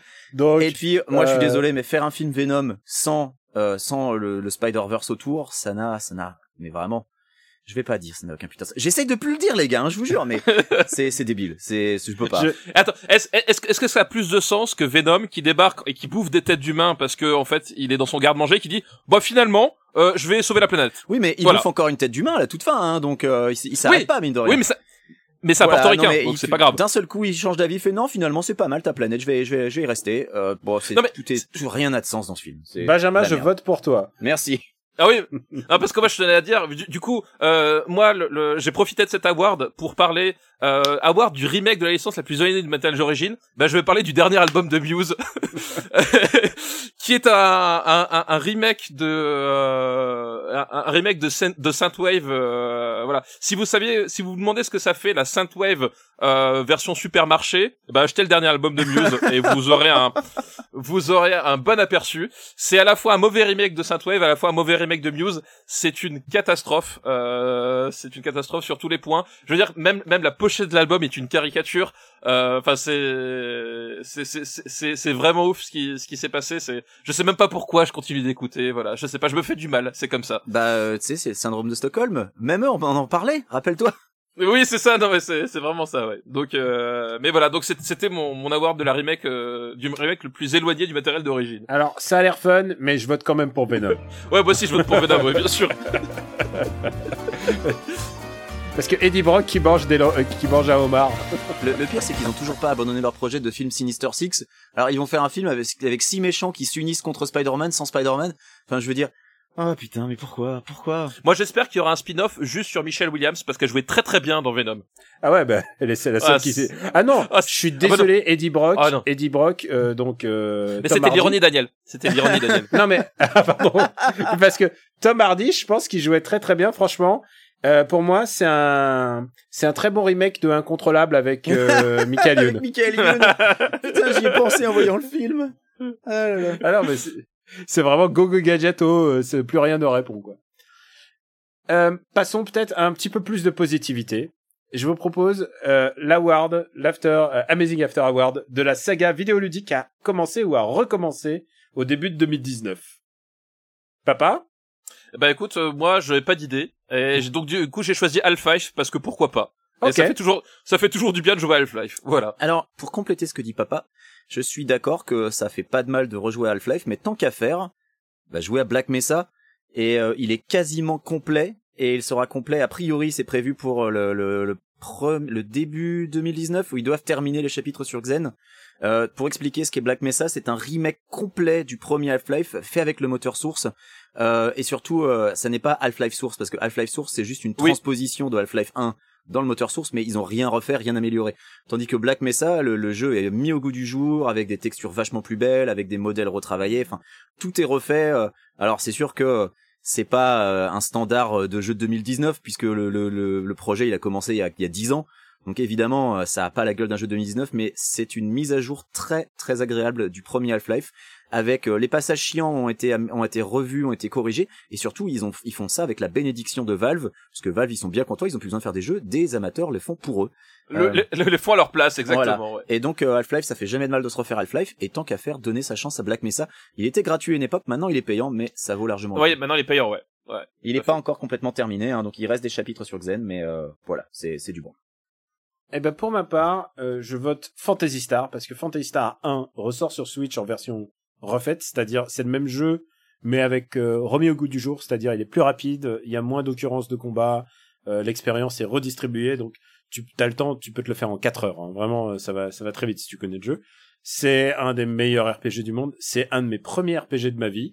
Et en plus, si tu veux te refaire toute la saga, t'as Fantasy Star 2, 3 et 4 qui sont disponibles sur la compilation euh, Mega Drive euh, Classics qui est disponible sur PS4, sur Xbox One et surtout sur Switch, puisque comme on le sait, euh, quand c'est sur Switch, c'est mieux. Ah là là, Daniel, à cause de toi, je vais devoir refaire Fantasy Star 1, 2, 3, 4. Alors, pour nous parler de, de des choses que tu recommences, Benji, tu es le, la personne la plus tout- la plus Bah, euh, adaptée à ça. Bah écoute, oui, j'allais, j'allais, j'allais potentiellement parler de Persona puisque tu sais, c'est la saga que j'ai commencé cette année. Euh, mais en fait, non, je vais parler des Yakuza, puisque euh, les deux épisodes Kiwami... euh, Alors, je sais pas si le Kiwami 2 est sorti en Europe déjà ou pas encore. Oui, oui, il est sorti en août. Il est euh, sorti, voilà. Euh, donc, euh, les Yakuza est une saga que j'ai commencé moi perso l'année dernière, mais pas avec les Kiwami, puisque j'avais les deux premiers sur PS2 que j'avais jamais déballé. Euh, donc, euh, pour une fois, j'ai déblisté des jeux. Voilà, j'ai déblisté des jeux PS2. Euh, les Yakuza qui sont, voilà, tout simplement euh, les vraies suites de Shenmue. Hein, je ne veux pas euh, les gens qui attendent Shenmue 3, bon courage à eux. C'est le jeu, c'est le jeu feel good. Moi, je prends énormément de plaisir à jouer à Yakuza. Donc pour l'instant, j'ai fait que les deux premiers. J'ai 3, 4, 5 qui m'attendent. Euh, j'ai pas encore acheté le 6, mais je- j'attends. Euh, on verra hein, quand j'aurai fait 3, 4, 5. Euh, c'est- et c'est du bonheur. Et évidemment, les versions Kiwami sont entièrement refaites, euh, sont vachement plus jolies, euh, améliorées, euh, avec euh, avec plein de bonus dans tous les sens. Il y a l'épisode 0 qui est dispo sur Steam aussi, euh, qu'il faut aussi que je fasse. Euh, donc voilà, moi, moi mon, mon... Putain, le complétisme de Benji. Bien sûr. Ah, alors, ma- mon grand regret, c'est que je vais pas pouvoir faire euh, le, ceux qui se passent à l'époque euh, médiévale là, parce que ils ont jamais été adaptés euh, en, dans une Putain, langue tu que je comprends. et tu sens qu'il le regrette au fond de Ah lui-même. mais grave, mais j'ai Vraiment, trop il est- envie il jouer quoi. Ouais. Il a l'air super chouette. Comment il s'appelle Kenzen, c'est ça? Non. Il y a Kenzan, et il y a Kenzan. Ishin. Ah, bah voilà, bah ces deux-là, moi je suis dégoûté de pas pouvoir les faire. Et franchement, si un jour il y a une version euh, patchée en anglais qui sort, je direct, mais euh, ouais, je suis deg. Mais euh, mais tu sais quoi, je, je pense que je vais voter Half-Life parce que j'ai juste envie de replacer une pour Black Mesa. Alors, j'ai jamais fini Half-Life. Euh, euh, donc euh, je peux que voter pour ça, alors que Fantasy Star, je peux dire que je les, je les ai sucrés. Euh, Yakuza, euh, je les ai tous retournés aux deux fois. Donc euh, je vote Half-Life parce que parce que ça me reste à même pas à recommencer, à commencer quoi. Eh ben écoute, voilà, On- une, une dragée pour Half-Life en plus. Eh Voilà. Ben parfait. Eh ben ton cadeau de Noël, Daniel, je t'offrirai Black Mesa. Je sais pas, oui, j'ai, j'ai- je vais essayer de, de voir où c'est, je vais essayer de comprendre ce que c'est exactement. Euh, remercie Vicky Vikeroff euh, pour son award et on passe à un autre award aussi très disputé. C'est l'award du film de l'année que tout le monde a déjà oublié, qui nous envoie Harpocrate. Alors c'est compliqué comme euh, catégorie parce que par définition, s'il a oublié, on a du mal à le nommer. Voilà. Donc euh, c'est c'est Mais il faut faire ça, des C'est un peu le, le contexte. Alors je, moi je pense que celui qui le mérite le plus, euh, parce que c'est un film où le jour où il est sorti, on s'est déjà dit ce jour-là, ah oui c'est vrai, il sort. Euh, c'est tout simplement Solo de Ron Howard, enfin de presque Ron Howard. Euh, voilà, le- les, les aventures de Han Solo jeune, le, le, le film Star Wars que même Disney n'a- n'avait pas envie de voir et que tout le monde a oublié, ce- cette espèce de film tout gris qui est pas complètement nul en plus, c'est ça le pire. Mais c'est genre, ok, voilà, et c'est euh, c'est vraiment, c'est je pense que le, la semaine d'après on n'en parlait plus. Enfin, c'est c'était un c'était incroyable à, à un tel niveau. Enfin, je veux dire qu'une licence pareille que t'arrives à faire un truc qui euh, où les gens n'ont vraiment tellement rien à battre. Est-ce qu'il a répondu à toutes les questions que tu te posais sur Han Solo? Euh, pas toutes, Ah, pas toutes. Sur les lignes moi, sur son me- demande- pantalon, non? Non, mais je me demandais pourquoi est-ce qu'il se coiffait dans ce sens-là et pas dans l'autre. Euh, parce que ça me semblait important, mais ça ils l'ont pas abordé. Ça laisse une place pour Solo 2 qui est teasé à la fin de Solo. hein. Ouais, c'est ça, ouais. Papa, je me joins à toi, évidemment. J'ai moi aussi choisi Solo. Je, j'avoue, je suis resté comme un con devant la question. euh, j'avais vu ta propale et je me suis dit, je vais jamais réussir à trouver mieux que ça. Solo, c'est, c'est, c'est quand même incroyable de foirer un film Star Wars. Mais alors, euh, ils ont quand même foiré, mais quasiment tout parce que le marketing était raté, la date de sortie était loupée. Enfin, je veux dire, sortir un film spin-off moins Ah oui, de non, mais six mois c'était- après un film canonique. Mais quelle idée, quelle idée Pourquoi faire ça? Enfin, c'est vraiment, c'était griller une cartouche. euh, ils auraient pu se le garder pour la fin de l'année, prendre du temps Trois pour, semaines pour après améliorer. Av- Avengers en plus. Mais oui, après un, un, un film Avengers euh, qui était euh, qui était quand même très attendu, où tout le monde avait beaucoup de craintes et qui en fait était très réussi, les mecs ils sortent ça. Enfin, je veux dire. Non, voilà, je, je- c'est pour ça que moi aussi j'ai j'ai nommé Non, mais- Solo. Je, c'est incroyable de s'être loupé à ce point-là sur un film pareil. Benji, je pense que la date de sortie, on peut pas leur en vouloir parce que Avengers c'est Disney et Solo c'est merde, c'est Disney aussi, mais bon. Euh... Non, mais ils avaient peur de Alors- Red Dead Redemption à la fin de l'année, c'est pour ça qu'ils l'ont pas sorti en Non mais, novembre. mais, mais, je, mais, mais je pense qu'ils l'ont sorti là justement pour le camoufler. Genre oh putain, il y a Avengers les gars vite, on va caser Solo euh, tranquillos, personne va le voir quoi. C'est Alors, je, j'ai décidé de faire... Solo est un très bon choix, mais je vais parler aussi quand même du fer de lance de la culture française. C'est un des films les plus vus en salle cette année, et tout le monde l'a oublié, c'est Taxi 5. Pourquoi? Parce que déjà, on a beaucoup plus parlé euh, des déboires euh, euh, judiciaires de son producteur, euh, qui s'appelle Luc, que vous connaissez peut-être, mais surtout... Eh, il y a un très bon podcast qui s'appelle Parle à mon Luc d'ailleurs que je, peux, que je ne peux que vous recommander. Donc euh, Taxi Suck, euh, c'était c'était nul à yesh, ça c'était vraiment pas très drôle, ça arrive à faire des blagues euh, je dirais pudiquement années 90 parce qu'il y a quand même des blagues sur les gros parce qu'ils sont gros. Euh, Il y a des blagues sur les demeurés parce qu'ils sont demeurés. Enfin, tu vois, c'est vraiment pas très drôle. Et euh, ça coche toutes les cases, euh, toutes les cases taxi. Et je- j'ose dire, sans le talent, je sais pas, je sais pas si ça s'applique. Qu'est-ce que Taxi. tu racontes, Daniel Qu'est-ce que tu vraiment, talent de Gérard Krajvik, hein, forcément. Voilà. Écoute, Euh, et Daniel, sans moi je ne l'ai pas vu, mais je, je comprends tout à fait parce que c'est vrai que Taxi 5 était quand même assez attendu, euh, parce que voilà, c'était enfin le retour de la série, même s'il n'y avait pas euh, Sami euh, dedans. Euh, mal- malheureusement, ne l'ayant pas vu, je, je ne pouvais pas le choisir. Et juste pour te dire, si un bon ami à toi t'offrait pour cette fin d'année un DVD de Taxi 5, est-ce que tu le regarderais? Je dirais que c'est un gros enfoiré, sachant que moi, Jure Black Mesa, qui est quand même un super bon truc. Bon, on vote. Bon, c'est solo Ouais, quand bah même. oui, c'est Ah, solo. Je pense, je pense que c'est solo. Je- Solo, je veux dire, solo, c'est un gadin à plusieurs Oui, millions. non, mais c'est un gardien énorme. C'est C'est phénoménal. Alors attention, euh, le prochain award est un petit peu long. Concentrez-vous, c'est l'award du film Bœuf Bourguignon. Ça veut dire celui qu'il faut voir, mais tu t'en bats tellement la race que tu commences à faire suer tes oignons pendant le générique et tu- où tu seras globalement plus absorbé par ton fait-tout pendant les deux prochaines heures que euh, par aucune des scènes du film. C'est une euh, catégorie qui nous est envoyée par Jarty McFlane. Beaucoup d'imagination, Jarty McFlane. Merci. Oui, plus, plus vous êtes imaginatif, plus ça marche. hein, c'est- comme pour les listes dans Super Ciné Battle. Plus la Ouais. liste a un Et nom c'est pas, rigolo, et, et c'est pas nous qui avons inventé le concept. hein. On l'a repris sur, un- sur un podcast que j'ai déjà name droppé, qui s'appelle War Rocket Ajax. Et sauf qu'ils le font en janvier. Nous, on a dit on va le faire en décembre. je crois pour- que c'était une de tes pour- premières recos, des premiers épisodes, War Rocket Ajax. Exactement. Ouais. ouais. Ils ont aussi un Patreon. Je donne à leur Patreon. Très bien. Euh, peut-être que papa, je- j'entends qu'il s'est- s'est- qu'il s'égosille euh, de son. Non, non, parce que Quel est ton film Bob Bourguignon mon de film Bœuf l'année Bourguignon, et alors j'ai longtemps hésité parce qu'il y, a- il y a des bonnes propales dans ce que vous avez fait, et je me suis dit je voulais quand même placer un petit mot sur Skyscraper, euh, donc qui est le, le Die Hard slash euh, Tour Infernal avec Dwayne Johnson, euh, qui en Chine, euh, parce que bah les, les films, les Chinois produisent beaucoup de, de Alibaba Pictures. voilà exactement, euh, qui est, euh, enfin c'est genre il y a pas un moment et pourtant c'est un film avec Dwayne Johnson qui saute d'une grue euh, à, à, à 60 mètres au-dessus du sol, mais non. Il y a vraiment aucun putain de moment qui qui fonctionne. C'est vraiment le truc, le truc qui commence. Tu fais ah ouais, toi t'es le traître. euh, ah ouais, ça va se faire comme ça. Ah ouais, ça va se finir là. Et euh, enfin voilà, c'est genre euh, ça n'a aucun putain d'intérêt. Voilà. Tu vois, je, je, je paraphrase un petit peu les, les grands esprits. Euh, voilà. Donc euh, Skyscraper, voilà, c'était. euh, le- vous ne vous en souvenez pas, vous ne l'avez pas vu. C'est normal. Euh, pour ma part, j'ai j'ai presque une double euh, puisque je propose un truc un français américain. Le film français que je propose dans cette catégorie, c'est Comment tuer sa mère. Et tu sais, en fait, je fais un listing de tous les comédies françaises que je vois dans l'année. Il y en a une cinquantaine. Et quand je vais- j'ai regardé ce truc qui a genre 1,8 sur Allociné, c'est mal barre. Hein. Gage de qualité, ouais. Euh, Ouais, et c'est une comédie avec Chantal là-dessous, euh, qui joue la mère et qui veut, qui va se faire tuer par ses enfants. Ses enfants veulent la tuer à tout prix. Euh, Il y a Vincent Dezania et Julien Routy. Julien Routy, vous le connaissez pas encore, c'est celui qui fait En avant Guingamp dans le trailer de Nicky Larson, le film. D'accord. Voilà, vous le remettez, c'est le mec de la bande à Fifi. Oh. Ouais. Et ce film, il est nul et non avenu. Il se passe absolument rien. Ce film aurait existé ou pas, ça ne change absolument rien dans ta life. C'est le film zéro néant. Il y a pas un rire, mais il y a pas. euh, on n'a même pas on en a même pas parlé dans MDR parce que c'était genre ça aurait été ça aurait été du vent, ça aurait été du vent ce qu'on raconte. Et euh, pour le film américain, eh ben écoute, comment ne pas parler de Ju- Jurassic World Fallen Kingdoms, qui je pensais pas qu'on pouvait me faire autant chier avec des dinosaures, et pourtant euh, et pourtant celui-là il y arrive quoi.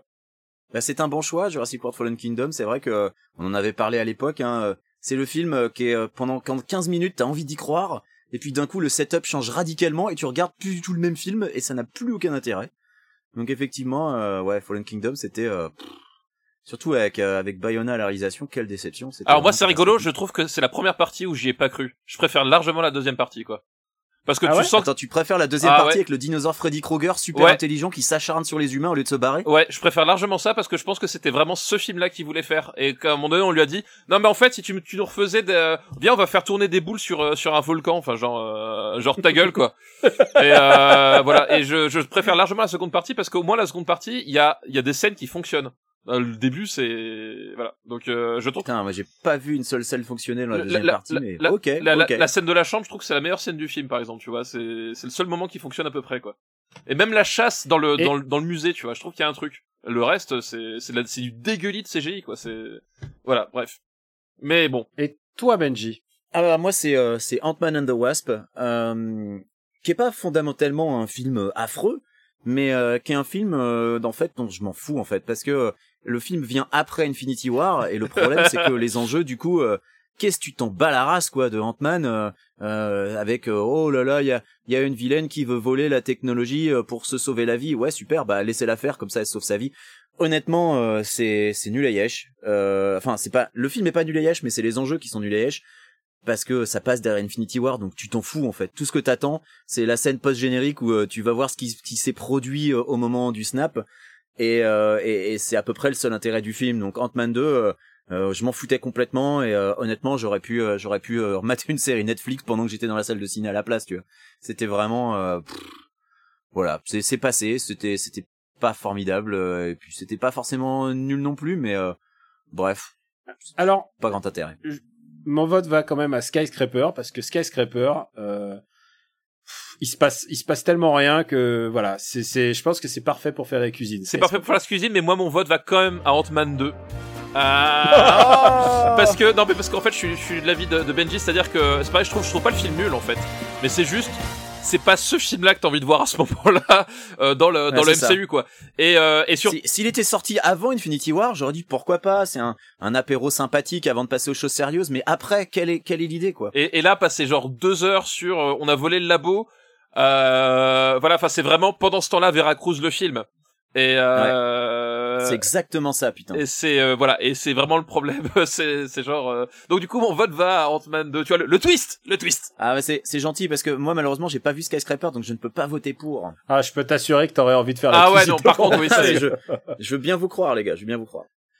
Et pourtant, c'est bon. Bon, bah écoute, Ant-Man 2 gagne. Euh, euh, on va passer non, mais le, à le- la Ward. pendant ce temps-là, Veracruz est vraiment tellement bien vu. Ah bah oui, c'est non, mais c'est- exactement c'est ça. ça. Alors là, j'aurais pas dû le dire mieux. Ouais, Ouais, j'aurais pas pu le dire mieux. Bravo. c'est c'est ça quoi. C'est vraiment ça le film. On va passer à l'award du film, du meilleur film détesté par Valentin, 9 ans, critique cinéma sur YouTube. Merci euh, Mar- Marvin Montes BV pour cette catégorie. Bah peut-être je Bah, vas-y, lance. oui. Moi je pense vas-y, que vas-y. je pense que Phantom Fred euh, je pense que Valentin 9 ans, il a dû détester. je pense qu'il a rien dû comprendre. Il a rien dû comprendre à ce qui se passe. C'est un film de Paul Thomas Anderson. Euh, c'est vraiment fabuleux. C'est un film sur euh, euh, sur la, la perversion, l'addiction entre les gens. C'est une relation euh, euh, le pervers narcissique. Je pense que Valentin, il est complètement à l'ouest. Et s'il voit ce film, il va être complètement déstabilisé. en plus, bon, il y a que des, il y a Daniel Day-Lewis dans son dernier rôle qui joue formidablement bien. Non, c'est vraiment un très très grand film. Donc euh, voilà, je pense que les critiques euh, cinéma YouTube euh, de 9 ans ne vont pas aimer. Alors c'est un bon choix, Phantom Fred, mais je ne l'ai toujours pas vu. Honte à moi, je sais. Euh... Tu, tu veux te faire toute la série avant? Euh... Alors j'ai vu tous les autres films de Paul Thomas Anderson, donc je te je te défends. Et, euh, et dans sa filmo, il y a deux de mes films cultes. Alors je t'interdis, Daniel. Euh... Mais sinon, bah écoute, j'ai j'ai hésité à aller voir euh, la chaîne YouTube de Valentin pour regarder quel film il a détesté récemment. Et euh, du coup, je je l'ai pas fait, j'ai pas le courage. Euh, et j'ai vu la propale de papa et je me suis dit quel excellent choix. Et donc du coup, je me joins à papa pour proposer Annihilation, euh, qui est un film qui a polarisé, on va dire. Ouais, tout à fait. Euh, Papa, je peux, si tu veux, si tu veux expliquer pourquoi. Bah non, bah parce que tout simplement euh, Annihilation, remettons un petit peu en contexte, n'est-ce pas, comme euh, comme comme pour citer de nouveau les grands esprits. Euh, Annihilation, c'est le dernier film euh, de euh, du réalisateur de euh, Alex de- Alex Garland. Du réalisateur de qui avait fait euh, de- Ex Machina et Ex Machina. et qui avait aussi réalisé en sous-main euh, de Dread 3D, qui est un, un excellent film d'exploitation que qu'on vous recommande, enfin en tout cas moi. Euh, Ah oui, c'est excellent, Dread. Je confirme. voilà, donc euh, donc autant dire que moi j'attendais beaucoup parce que j'aime beaucoup Alex Garland. Hein, c'est, enfin on le rappelle, euh, collaborateur de Danny Boyle sur ses, euh, sur parmi ses, ses meilleurs films. Et euh, c'est un film qui a eu beaucoup de mal à voir le jour parce que les producteurs, euh, euh, en fait, ils étaient pas d'accord sur la destinée du film. Personne n'en a voulu.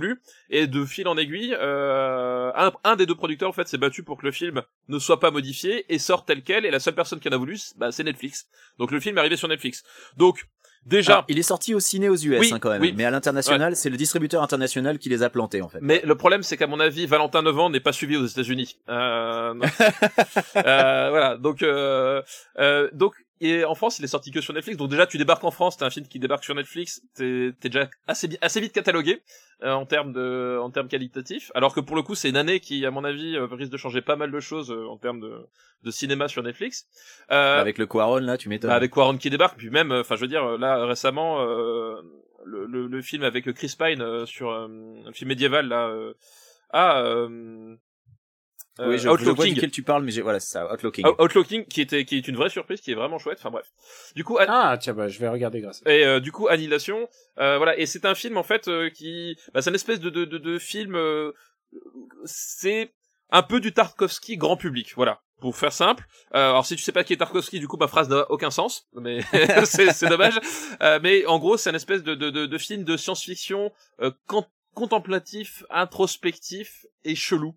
Euh, voilà. Et du coup, Tu vois, tu prends un film de Luc Besson et t'imagines l'inverse. voilà, c'est ça. C'est euh, et euh, voilà. Et donc forcément, c'est un film qui dans lequel t'as besoin de rentrer vraiment. C'est-à-dire que tu tu peux pas le regarder en dilettante. Tu c'est c'est assez bizarre. euh, c'est assez oui, c'est assez chaotique aussi. Mais il y a des vrais trucs qui sont vraiment intéressants. Enfin en termes de, de mise en scène, mais même de voilà d'écriture des personnages. Enfin il y avait vraiment un truc. euh, Et je pense que c'est un truc où Valentin Nevent n'a pas voulu faire l'effort de rentrer dedans. Et c'est dommage parce que c'est passé à mon sens à- sur un des films les plus intéressants de l'année quoi. Bon, écoutez, on... c'est un bon choix, euh, parce que je l'ai pas vu, donc peut-être que je vais le regarder. Ouais. Ah bah voilà. J'aime beaucoup Mais- ta propale, Daniel, vu que j'aime beaucoup euh, P.T. Anderson. Je mais- serais tenté je de dire vu. pour quand même Phantom Fred parce que Valentin il va vraiment pas aimer ça et surtout Valentin il va croire que c'est un film de Paul Anderson et pas de, de Paul Anderson. Mais Daniel, est-ce que tu Et- as vérifié si Valentin Nevent avait vu Phantom Fred? Non, je sais pas. Parce je que il faudrait, pas hein, si ça se trouve, il l'a vu. Hein. Euh, bah écoutez, on choisit quoi? Annihilation, moi parce que j'ai pas vu l'autre en fait. Je mettrais ex aequo, moi. Annihilation, d'accord. Ah, bah, ex ex aequo, aequo, ex aequo. parfait. C'est deux films qui valent Voilà, le coup. exactement. Ouais. Euh, enfin, je crois, hein, je, je vous écoute. Euh, on va glisser sur la suivante très très vite. très très vite. C'est une catégorie qui nous est envoyée par Soren Fraser et c'est l'award du meilleur Chris de 2018. Euh, moi, chez moi, c'est Chris Hemsworth et ça sera rien d'autre. Moi, chez moi, c'est Chris Evans avec une barbe. Alors moi, Ah, et il a plus sa barbe, donc Je sais, il l'a disqualifié. moi, moi, Ouais, moi, le, le film, euh, le, le film part mal. moi, ma femme vote Chris Hemsworth, surtout quand il s'agit de glisser dessus, hein, comme tu viens de, de le dire. Mais mon vote personnel, euh, c'est Chris McQuarrie quand même. Le, Ah, le bon réalisateur de Mission Impossible Fallout. Euh, bon, voilà, tu vois, c'est- c'était quand même, je, je, je, je me devais de citer un petit peu mon, mon petit Chrisou qui a, qui a quand même bien mis les pieds dans le plat avec euh, bah, le film d'action le plus, euh, le plus, le mieux gaulé de, de l'année, quoi. Bon, je suis quand même obligé de voter Hemsworth, mais j'accepte complètement. Alors, alors les gars, je suis allé chercher la chaîne YouTube de Valentin Nevent sur Phantom Fred. Rien que la vignette et la, et la première seconde, on sent qu'il a pas aimé. on sent qu'il a pas aimé du tout. non, mais c'est une blague. J'ai j'ai pas le courage de m'envoyer la vidéo, mais je crois qu'il a pas aimé. Ça dure que 10 minutes, Daniel. Tu pourras, tu pourras regarder. si tu. D'accord. Euh, alors, passons, euh, Chris, et on a passé sur les Chris. Award du jeu parfaitement adapté à la Switch, qui n'est pas sorti sur Switch. Euh, une liste de Thomas Gerber. C'est facile. Il y en a qu'un seul, c'est Symphony of the Night. Il y en a, alors, ouais, j'avais pas d'idée, euh, mais effectivement, ça, ça, Symphony of the Night, surtout que euh, quand ils ont annoncé la sortie bah, de, la, la, de la version La compile Castlevania. là. la cosplay Ouais. Castlevania, j'étais trop content et je te jure, le, je vois la date parce qu'il y a, il y a Pipo Mantis qui fait ah Castlevania il est sorti, enfin Pipo Mantis quand il tweet, au bout du 18e tweet, je me suis arrêté, je fais ok, je vais, le- je vais aller le, le chercher sur le store et j'ai passé 10 minutes à le chercher sur le store de la Switch sans le trouver. Et c'est là que j'ai réalisé qu'en fait, il sortait uniquement sur PS4 et là, j'étais vraiment dégoûté. J'ai une PS4, mais je ne, je ne et voulais moi- pas l'acheter sur PS4. Et moi, je vous avoue que euh, j'étais persuadé qu'il était sorti sur Switch, et donc euh, du coup, j'y avais pas pensé, quoi. J'avais pas du tout pensé. Je l'ai racheté sur PS4. Je- vraiment. euh, Mais c'est, c'est le jeu parfait pour Switch. Enfin, je veux dire, Symphony of the Night. Voilà. Bon, Symphony of the Night est vainqueur. Bah, est c'est d'accord. évidemment Symphony of the Night, même si moi j'ai j'ai essayé de varier, j'ai placé un petit euh, Outrun 2 SP parce que un bon jeu de caisse euh, arcade euh, version années 90, euh, un, un jeu, euh, tu sais que tu peux faire des petites sessions comme ça, tu joues 5 minutes, c'est parfait pour la Switch et que c'est très dommage qu'on en ait pas des jeux comme ça parce que bon, euh, oui certes il y a, euh, il vient de sortir récemment Horizon Chase là qui, qui fait le boulot, mais euh, mais ça vaut pas un, un vrai Outrun, mais Symphony of the Night vainqueur évidemment. Passons à au triple A. Amazing After Award du trois pigeons sur un J'aime beaucoup le perchoir. titre, de voilà. ouais, trois pigeons sur un perchoir de l'achat que vous regrettez le plus. Et moi, je vais vous, je vais vous dire tout de suite, ces vacances-là, j'étais avec ma Switch et je me dis, j'étais euphorique, je jouais, euh, je rejouais encore à Zelda, grand grand jeu, et je me suis dit, oh, je suis sur le store, je vois Go Vacation, et j'ai claqué, et j'ai claqué le full price pour Go Vacation. Et j'ai joué et je me suis dit, mais pourquoi j'ai fait ça? C'est un jeu où tu peux à la fois faire du jet ski, du ski, euh, tous les sports que tu veux, euh, en nul. Voilà. C'est tout ça, c'est juste ça. Et c'est vraiment, c'est, il y a pas de défi, c'est pas très intéressant. C'est intéressant si d'autres gens y jouent, mais il y a pas assez de pigeons pour l'avoir acheté. Voilà. Bah, tu vois, moi j'ai vu Pipo Mantis qui était super hypé pour le jeu, finalement en dire du mal parce qu'il était très déçu et je me suis dit ça doit vraiment être de la merde, donc je n'y suis pas allé. Voilà. Euh, et toi, Benji? Eh ben, euh, moi je me suis fait pigeonner par un certain Daniel Andreev puisque euh, j'étais Ah, chez TG, lui TG. et on jouait, on a joué ensemble à Dark Souls Remastered et je me suis laissé convaincre peut-être, éventuellement, ça valait le coup que je le prenne parce qu'il y avait eu des Ça veut dire qu'avec moi c'est mieux, c'est ça que tu veux dire? Ah bah euh, c'est exactement ce que j'ai dit sur Twitter, c'est que c'est mieux quand on est deux euh, à y jouer, mais que tout seul chez moi, bah euh, c'est c'est pareil que le premier, je m'emmerde, je déteste toujours autant la maniabilité, j'aime pas le jeu, j'aime pas le fait que les boss soient des sacs à PV et que ce soit interminable de les battre, plus que vraiment difficile, euh, que c'est un jeu dont la difficulté est basée sur la sur la durée et ça me pète les couilles, c'est c'est pas maniable, c'est pas jouable, c'est Dark Souls. Tu me brises le cœur, mais j'accepte. Et, et moi, bah mon le truc que j'ai le plus regretté cette année, c'est à cause de deux gros connards. Je sais pas si vous les connaissez, euh, Daniel Andreev et, euh, et Benjamin François. Alors ces deux mecs-là, si jamais ils vous conseillent des trucs, ne les écoutez pas. C'est vraiment, de- c'est vraiment du sac à vomi leur leur goût. Euh, c'est mon ticket pour Rampage. Je j'y étais allé, j'y étais allé en me disant. Honnêtement, j'avais détesté la bande-annonce, je me suis dit. Par contre, quand je vous ai écouté en parler, parce que vous enregistrez les podcasts sans moi, parce que, mais vous sentez ce genre de truc, vous dites, merde, il ne faut pas, il ne faut pas d'esprit contradictoire dans le podcast. Il ne faut pas que papa vienne avec son, son bon goût. Et vous avez fait le podcast sans moi et j'ai détesté. J'ai trouvé ça nul à chier, interminable. J'ai, euh, j'étais, j'étais en train de me, de, m'ouvrir les veines sur le, sur le velours du, du siège de cinéma. J'en pouvais plus. Et j'ai Et vraiment, Malgré ça, t'as quand même regardé Venom, hein oui. Oui, mais, Eh bah ouais, Eh bah ouais. Petit oui. oui, c'est vrai, mais je, voilà, je ne sais pas, j'ai pas expliqué. Mais genre, voilà, Rampage, c'était, euh, je suis tombé de haut, quoi. Mais, mais par contre, mon vote va à Dark Souls. Évidemment. Ah, non, non, vous, non, vous pouvez pas faire voter pour- Évidemment, Ah, non, évidemment, non, évidemment, c'est de la merde. Voilà. Ce, cet After Award est annulé. Da- Dark Souls, euh, mais meilleur jeu de chevalier avec la maniabilité de Road Simulator. Non mais c'est ça, c'est c'est genre oh regarde c'est dur bah oui c'est normal t'appuies sur le bouton il répond pas ouais évidemment c'est dur bah, Ouais. écoutez, on va rester un peu dans la même ambiance, si vous voulez bien. Euh, c'est l'After Award du jeu le plus survendu par le YouTube Game. Ça, c'est difficile. hein. ouais ça c'est dur ouais C'est difficile parce que je suis pas dans le YouTube game déjà, donc. Euh... Non, mais après, et oui, et qu'est-ce que le YouTube Game vraiment? Euh, Moi, je pense que Detroit est un jeu complètement survendu. Et, et quand tu vois, justement, les séquences sur YouTube que t'as loupé, tu dis, ah putain, mais c'était encore plus de la merde que ce que j'en ai pensé. Euh, j'ai fait, j'ai fait l'erreur, j'ai regardé les, toutes les fins différentes pour la fille, et j'ai fait, c'est pas possible que, c'est pas possible d'écrire un truc Moi, j'ai j'ai fait l'erreur d'acheter le jeu avec toi déjà, hein Je te rappelle. Ouais. Euh, Oui. oui, oui, je suis d'accord, mais de toute façon, c'est. Et ce jeu est aujourd'hui chez papa, je tiens. à Ah, oui le jeu bah, chez ça- moi oui c'est ça Ça me fait plaisir d'avoir contribué à envoyer un jeu pareil chez papa. C'est un peu notre MST, on se le refile comme ça. et Euh, Et alors j'étais sur Detroit, mais avant que papa ne évoque God of War. ouais alors parce que Et God of War a gagné un prix du meilleur jeu jeu, au Game du Awards, meilleur ouais. jeu. Et alors là, je, je suis estomaqué. non mais parce que y a, y a en fait c'est tout le problème c'est euh, qu'est-ce que c'est survendu tu vois et euh, et moi Ah bah, pour le coup, là, le Game Award, ça te le survend. Ça, c'est évident. Voilà. ça te le survend et genre God of War euh, en fait le c'est c'est vraiment en fait l'archétype du euh, du jeu vidéo tel que j'ai de moins en moins de facilité à le supporter. C'est-à-dire c'est un truc c'est magnifique. Euh, voilà c'est enfin il y a y a y a une putain de direction artistique c'est c'est super beau techniquement c'est impressionnant. Euh, en termes de juste de mise en scène il y a vraiment des parties pris qui sont qui qui sont super recherchés en termes d'efficacité voilà par contre, euh, le problème c'est qu'en fait, euh, on, reste sur un espèce de, on est vraiment dans la presse des années 90 et YouTube Game est en plein dedans, c'est-à-dire que bah, c'est magnifique, ça pète la classe, donc c'est doit être le meilleur jeu de l'année.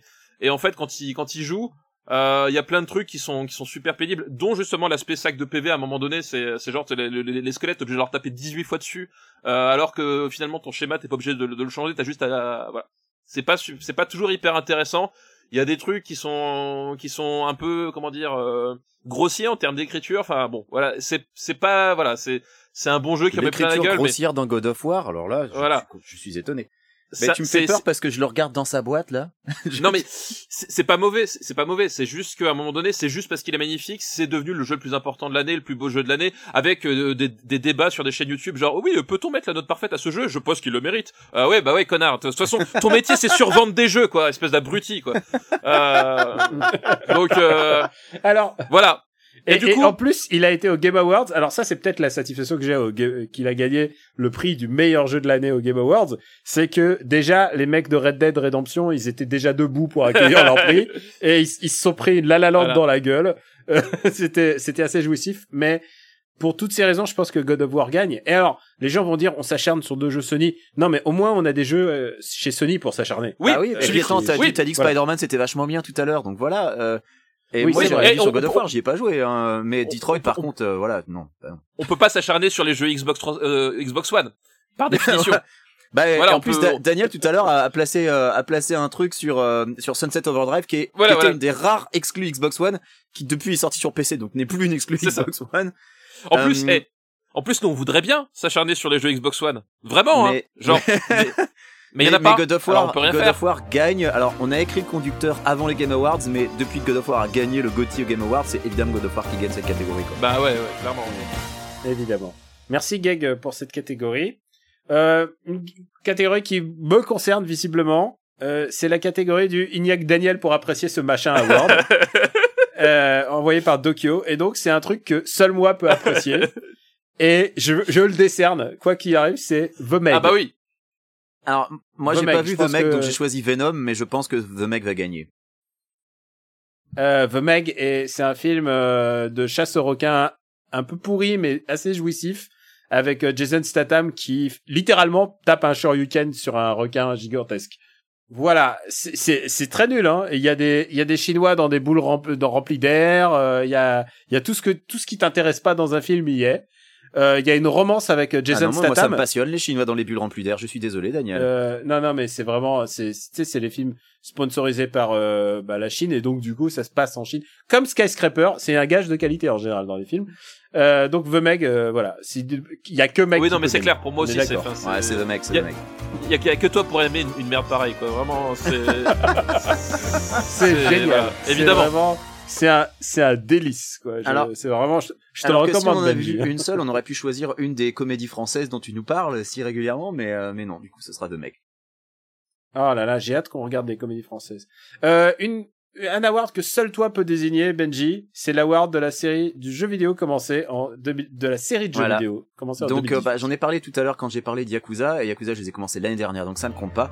Je donne donc cet award de la série Persona euh, que je que je fais dans l'ordre, ce qui au dire des fans puisque je me suis fait engueuler sur Twitter genre mais pourquoi tu commences par le premier? C'est un supplice. Et effectivement je confirme c'est un supplice. le premier Persona. Ah, c'est pas le même jeu, c'est pas la même Ah, direction. Oui, c'est ce que tout le monde me dit et, et c'est vrai que peut-être que c'était une erreur, mais maintenant je suis à je suis à la moitié du jeu donc je je- j'in- j'insiste. Ah. Mais c'est vrai que le, Putain, le syndrome le de premier Stockholm Persona, François. il est mais pouf et je sens que je vais mettre peut-être encore plus de temps que pour finir Dragon Quest 6 parce que euh, oh là là mais euh, c'est un enfer. Il y a des il y a des ennemis qui sont pourtant des mobs complètement random qui te wipe ta team en deux tours. C'est d'une difficulté mais c'est à hurler. Euh, et c'est extrêmement complexe en plus parce que c'est pas super bien expliqué. Euh, je- moi j'ai acheté le jeu, j'ai acheté le jeu sur Vita, euh, donc ça vient avec une notice en démat et la notice en démat est pas est un peu chiche en explication sur les fusions Persona, sur comment ça marche, sur à quel moment les faire, sur quels sont les les les, meilleurs les meilleurs pouvoirs que tu peux récupérer. Donc euh, du coup oui, je me fais euh, voilà, je me fais wipe ma team par des cuvettes de chiottes euh, qui me balancent une un sort qui s'appelle Last Resort qui me laisse quasiment tous mes persos à un point de vie. Enfin c'est c'est un enfer, c'est super dur. Donc voilà, donc j'insiste un peu, mais peut-être que éventuellement euh, je commencerai, euh, je commencerai le 3 ou le 4 euh, histoire de, de, de voir un peu où est le génie euh, de, de la série, parce que j'avoue que pour l'instant avec le 1 j'ai un peu de mal à le voir, mais voilà, tout le monde me dit c'est normal et c'est moi qui fais une erreur, donc voilà. Mais c'est mon award. On s'en fait encore peut-être un ou deux derniers? Mais allez, Allez, alors, ça c'est award du truc dont GK Plugin Baby n'était pas prêt dans le ventre de sa mère, envoyé par le truc. Alors c'est ouvert à libre interprétation parce que vu les propositions, il y a du bon et du moins bon. Bah écoute, moi je l'ai compris. Les, le truc où j'étais pas prêt dans le ventre de ma mère, c'était où je m'attendais pas à ce que ça se passe comme ça, quoi. Voilà. C'est. C'est c'est une bonne relecture. Alors dis ce que tu penses. Bah moi c'était clairement Cobra Kai. Euh, vraiment, c'est genre tu débarques, tu fais. Alors on va faire une série sur Karate Kid 35 ans après sur YouTube, et tu m'aurais dit c'est bien, je t'aurais rigolé au nez, vraiment. Et en fait, c'est bien. et genre, et je, je, je ne m'attendais pas à prendre du plaisir à, à voir à voir Cobra Kai, et même mieux que ça, c'est même pas du plaisir coupable, c'est-à-dire que je ne m'attendais pas à éprouver de l'empathie pour les personnages. Est-ce que ça soit si bien écrit? Est-ce que ce soit si bien écrit? Et il y a vraiment un truc qui se passe et euh, et, et voilà et je trouve que c'est vraiment vraiment le- le- l'esprit Karate Kid mais vraiment euh, bah, à, à, à hauteur d'adulte entre guillemets il y a vraiment un, un truc qu'ils ont réussi à faire et c'est vraiment super sympa à suivre quoi. Et euh, voilà. Donc euh, c'est vraiment le truc où j'ai été euh, le plus euh, pris au dépourvu. J'étais pas prêt dans le vent de ma mère pour Cobra Kai. Clairement pas. Euh, moi, je l'ai interprété un peu différemment. C'est, euh, je sais pas si tu as joué au jeu dont je vais parler maintenant, mais en fait, le jeu, clairement, aujourd'hui, ne ressemble pas au jeu tel qu'il était quand il est sorti il y a 3-4 ans. Euh, c'est No Man's Sky. Est-ce que tu as joué à No Man's Sky? Oui j'avais joué à l'époque j'avais trouvé ça nul à chier Voilà. Eh ben, ben, le jeu n'était pas prêt dans le ventre de sa mère non plus. Je pense que tu n'étais pas prêt au fait que euh, No Man's Sky, en fait, a eu un boom de qualité. C'est plus du tout le même jeu. C'est la première fois qu'un jeu est tellement euh, transfiguré entre le moment de sa sortie et, euh, et maintenant. C'est plus du tout la même chose, c'est plus du tout la même expérience. Et juste, je voulais parler de No Man's Sky parce qu'évidemment, c'est pas mon Gotti, mais c'est un jeu dont on mérite, on mérite de le redécouvrir. Donc voilà, il était pas prêt dans le ventre de sa mère. Voilà, c'était mon, c'était mon choix. Et toi, Benji? Euh, bah moi du coup j'ai choisi euh, Rampage, Rampage. puisqu'apparemment il était, il était pas prêt pour ça. Euh, T'étais pas prêt à voir euh, à apprécier le génie du film. Voilà, à voir Dwayne simplement. Johnson voler un hélico et à, à faire des espèces de vols planés en balançant des missiles. euh, j'étais pas prêt à voir un singe de 6 mètres de haut faire dissimuler le coït avec ses doigts ça non j'étais pas Mais prêt oui, voilà, franchement. Qu'est-ce qu'est-ce qu'il y a, qu'est-ce qui- qu'est-ce qu'est-ce qu'il y a de nul là-dedans, franchement? Bon, tu sais quoi? Je pense qu'on peut le dire aujourd'hui. Je m'engage. Rampage est la meilleure adaptation d'un jeu vidéo Non. en film. euh, Non, non. Non, non. Ah si, si c'est l'adaptation la Non, la- plus ah, fidèle. La plus fidèle. Alors, la- Daniel, la Alors, plus fidèle, fidèle, la meilleure, ça, n'a- ça, rien à voir. Ça n'a rien à voir. C'est genre, on s'en branle, on s'en branle la fidélité. C'est, c'est, voilà, c'est comment tu, comment tu peux pr- prendre ça comme critère de qualité? Tu t'en fous. Bah écoute, je prendrais ça comme un critère de qualité quand Monster Hunter sortira Ah, l'année mais Monster. Hunter, Monster Hunter sera meilleur que le, que le jeu, j'en suis persuadé, moi. Non, enfin. Bim! Ah, la rédaction s'engage. hein. Alors écoute, je vote pour Cobra Kai parce que c'est le choix de Ouais, papa. je, je suis d'accord, Cobra Kai. Je pense que Eh, papa eh. a mieux compris le- le- la question que nous. Et puis surtout, Daniel, toi non plus, t'étais pas prêt dans le ventre de ta mère pour que ça, ça- ce soit un tel niveau de. Ah non non, clairement clairement de- euh, genre le pitch de départ, je disais c'est foutu Ouais. d'avance et là il y a des mecs qui m'ont fait euh, non non non mais regarde ça, tu vas voir, c'est hallucinant. là, j'avoue. Et euh, on s'en fait un dernier, allez. Allez. La l'award de la scène tellement nulle ou n'importe quoi qu'elle finit par transcender un film qu'on aurait oublié, qui nous est envoyé par euh, euh, Red Leprechaun. Et je tiens à dire que il a aussi intitulé cet After Award l'After Award de la flûte d'Aladin. Voilà, on ne rappellera pas, que- non, Non, non, non, on n'en oui, parlera non, pas de pas, cette voilà. flûte parce que tu en On parles à chaque fois qu'on mentionne Aladdin. Il y a le suffit, 2, Daniel. il y a le 2 qui est sorti, il y a le 2 qui est sorti, il y a toute une scène autour Non, non, de non, cette mais c'est bon, c'est, on, on- on sait, Voilà. on sait. Voilà. Alors euh, papa, Ah toi bah écoute, euh, moi alors euh, je suis un peu emmerdé parce que ça, la scène en question, euh, c'est une scène qui divulgage le film vu que c'est en fait la scène, la scène a lieu dans les deux dernières minutes du film. Mais c'est un- une scène qui concerne un film avec Nicolas Cage. Euh, parce que je pense que de toute façon ce- cet award ne, ne peut ne peut que parler Nicolas Cage. Euh, le film s'appelle Between Worlds. Euh, alors je vous avouerai que euh, Between Worlds n'est pas sorti en France, tout simplement. Tu, tu l'as eu par ton cousin par mon américain. cousin américain. Ouais, c'est, je lui ai envoyé la VHS. voilà, on a effectivement, il est sorti aux États-Unis, hein, euh, euh, un gros carton là-bas, gros gros carton. J'en ai Euh, jamais entendu parler. Je pense qu'il y, a eu- il y a dû avoir 29 personnes qui sont allées le voir. Euh, et en fait, Putain, quand je regarde le casting, il y a Franca Potente, quoi. Oui, Oh il y a la Potente. tristesse. et, et le, Oh, le pitch, chute. le pitch de Between World, euh, pour dire vite fait, c'est en fait euh, Nicolas Cage. Euh, c'est quoi son pitch? En fait, c'est compliqué. Nicolas Cage qui rencontre Franca Potente, euh, qui a un espèce de pouvoir paranormal. Son pouvoir paranormal, en fait, c'est se connecter avec les esprits. Et en fait, euh, il la, rencontre pendant qu'elle se fait tabasser volontairement, parce que quand elle est sur le point de mourir, c'est là où son pouvoir est le plus fort, et elle cherche à connecter avec l'esprit de sa fille qui est mourante. et elle cherche à se connecter avec l'esprit de sa fille pour la ramener. Et au moment où elle rencontre Nicolas Cage, il y a un truc qui va coincer parce que Nicolas Cage va ramener, en gros, ses souvenirs avec lui et il va y voir, il va, il va y foutre la merde dans les esprits, globalement. Ça, c'est le point de départ du, du film. Et euh, donc c'est un film en fait qui c'est un film très white trash parce que Nicolas Cage incarne un, un chauffeur de camion euh, que Franck Capotente euh, incarne une espèce de de de de fille, de, de poste fille qui vit des allocations. Euh, et c'est un film super chiant. C'est-à-dire que je sais pas combien ça dure 1h40, pendant 1h38 il se passe rien. Et puis d'un seul coup, d'un seul coup, euh, il y a la fin. Et je ne sais pas si je dois la raconter parce que je sais pas si vous avez envie de le voir. Mais la fin, il y a... non, raconte pas, parce qu'il y a les auditeurs, on sait jamais, peut-être que eux voudront le voir, mais tu dis juste, euh, tu peux juste dire la, fin- la fin transcende tout le film. Voilà. la, la fin transcende tout le film. Il y a un moment, euh, et en plus un moment purement Nicolas Cage. Euh, vraiment, il y a que lui qui peut faire ça. Euh, qui, qui est genre, tu fais, hein Mais qu'est-ce qu'ils font? Et cette scène m'est restée, alors que tout le reste du film, euh, je l'avais déjà oublié, quoi. Bah écoute, euh, moi je vais rester sur Nicolas Cage, évidemment. Ah putain. Désolé, hein, je vais parler de Mandy. Non, non, bravo, bravo. Je vais parler de Mandy, qui est, euh, qui est un film qui, sans Nicolas Cage, je pense, serait complètement oubliable.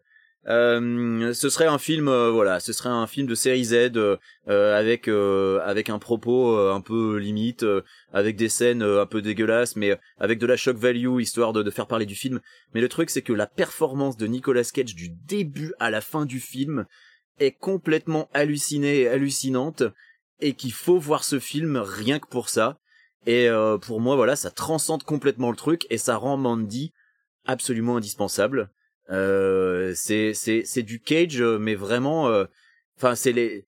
Imaginez euh, imaginez les pires moments de, de Face Off où il est mais complètement dans le surjeu. Bah imaginez ça pendant tout un film.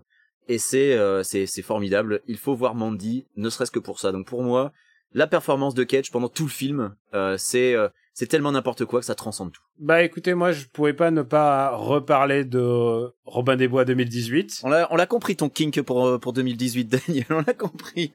Non hein, mais, Taron non, mais avec sa a- petite veste en cuir là. Hum, hum. Voilà, ce que je veux dire, c'est que on l'oublie, il y a eu beaucoup de Robin des Bois.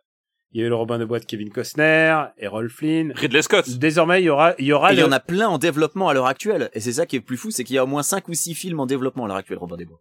Maintenant, mark my words, il y aura, on en parlera, du Robin des Bois de Taron Egerton. C'est désormais un monument du cinéma. Et il faut pas oublier qu'il y a Jamie Dornan. Alors, ceux qui ne savent pas, Jamie Dornan, c'est euh, le mec qui joue le Fifty Shades of Grey, le, le beau gosse. Il joue une espèce de, un peu, il, joue, il la joue un peu à Henry, à la Henry Cavill. Et ce qui est génial, je vous, je vous spoil un peu le film. De toute manière, les gentils gagnent à la Ah fin. putain, je viens de capter qui c'est dans le film. Oh là là. Oui, c'est que il est défiguré à la fin, il devient littéralement Two Face. C'est que ce film est euh, comment dire, c'est un, un soft reboot de Dark Knight en fait. Il se passe exactement les mêmes choses que Dark Knight. C'est un mec riche qui revient dans sa ville et qui décide de lutter contre le crime et il a une persona puisque c'est une identité secrète. Ah, voilà, bah, tu viens, tu viens de parler que- de mon plus gros problème avec le film. Pourquoi une identité secrète, c'est complètement stupide. Ouais, je, ça n'a aucun sens même. Je Oui, parce que le, le principe de Robin des Bois, c'est que c'est Robin de- des Bois. Oui, il porte le même nom. C'est comme Actarus qui pilote le Goldorak et il s'appelle Actarus dans la ville aussi. Il y a personne qui a fait le rapprochement. Mais dans la, dans la vraie histoire de Robin des Bois, il se cache, mais tout le monde sait qui il est. Alors que là, euh, c'est vraiment stupide parce que c'est le, le riche qui est parti aux croisades, qui est donc super fort à la guerre, qui revient, et comme par hasard, au moment où le mec revient, il y a un, un vigilante euh, qui est super fort à l'arc, euh, et, et, et le chef de Nottingham, il fait pas le lien, quoi. Et ça alors, rend fou. Il y a une raison idiot. à ça et ça va me faire la transition avec ce final. C'est que le shérif de Nottingham est joué par Ben Mendelsohn, un acteur de grande qualité puisqu'on l'a vu dans un film qui a compté cette année. C'est le méchant de Ready Player Ready One. Player One. Ouais. c'est Et le alors même mec, et il le joue pareil. Eh, eh, on avait réussi à tenir tout le podcast sans évoquer une seule fois Ready Player Voilà. One, quand même. Le truc, Hein. c'est qu'on avait beaucoup de gens qui nous ont parlé soit de Moustache, soit de Ready Player One, qui sont un peu les deux choses les plus importantes qui se sont passées culturellement dans le monde.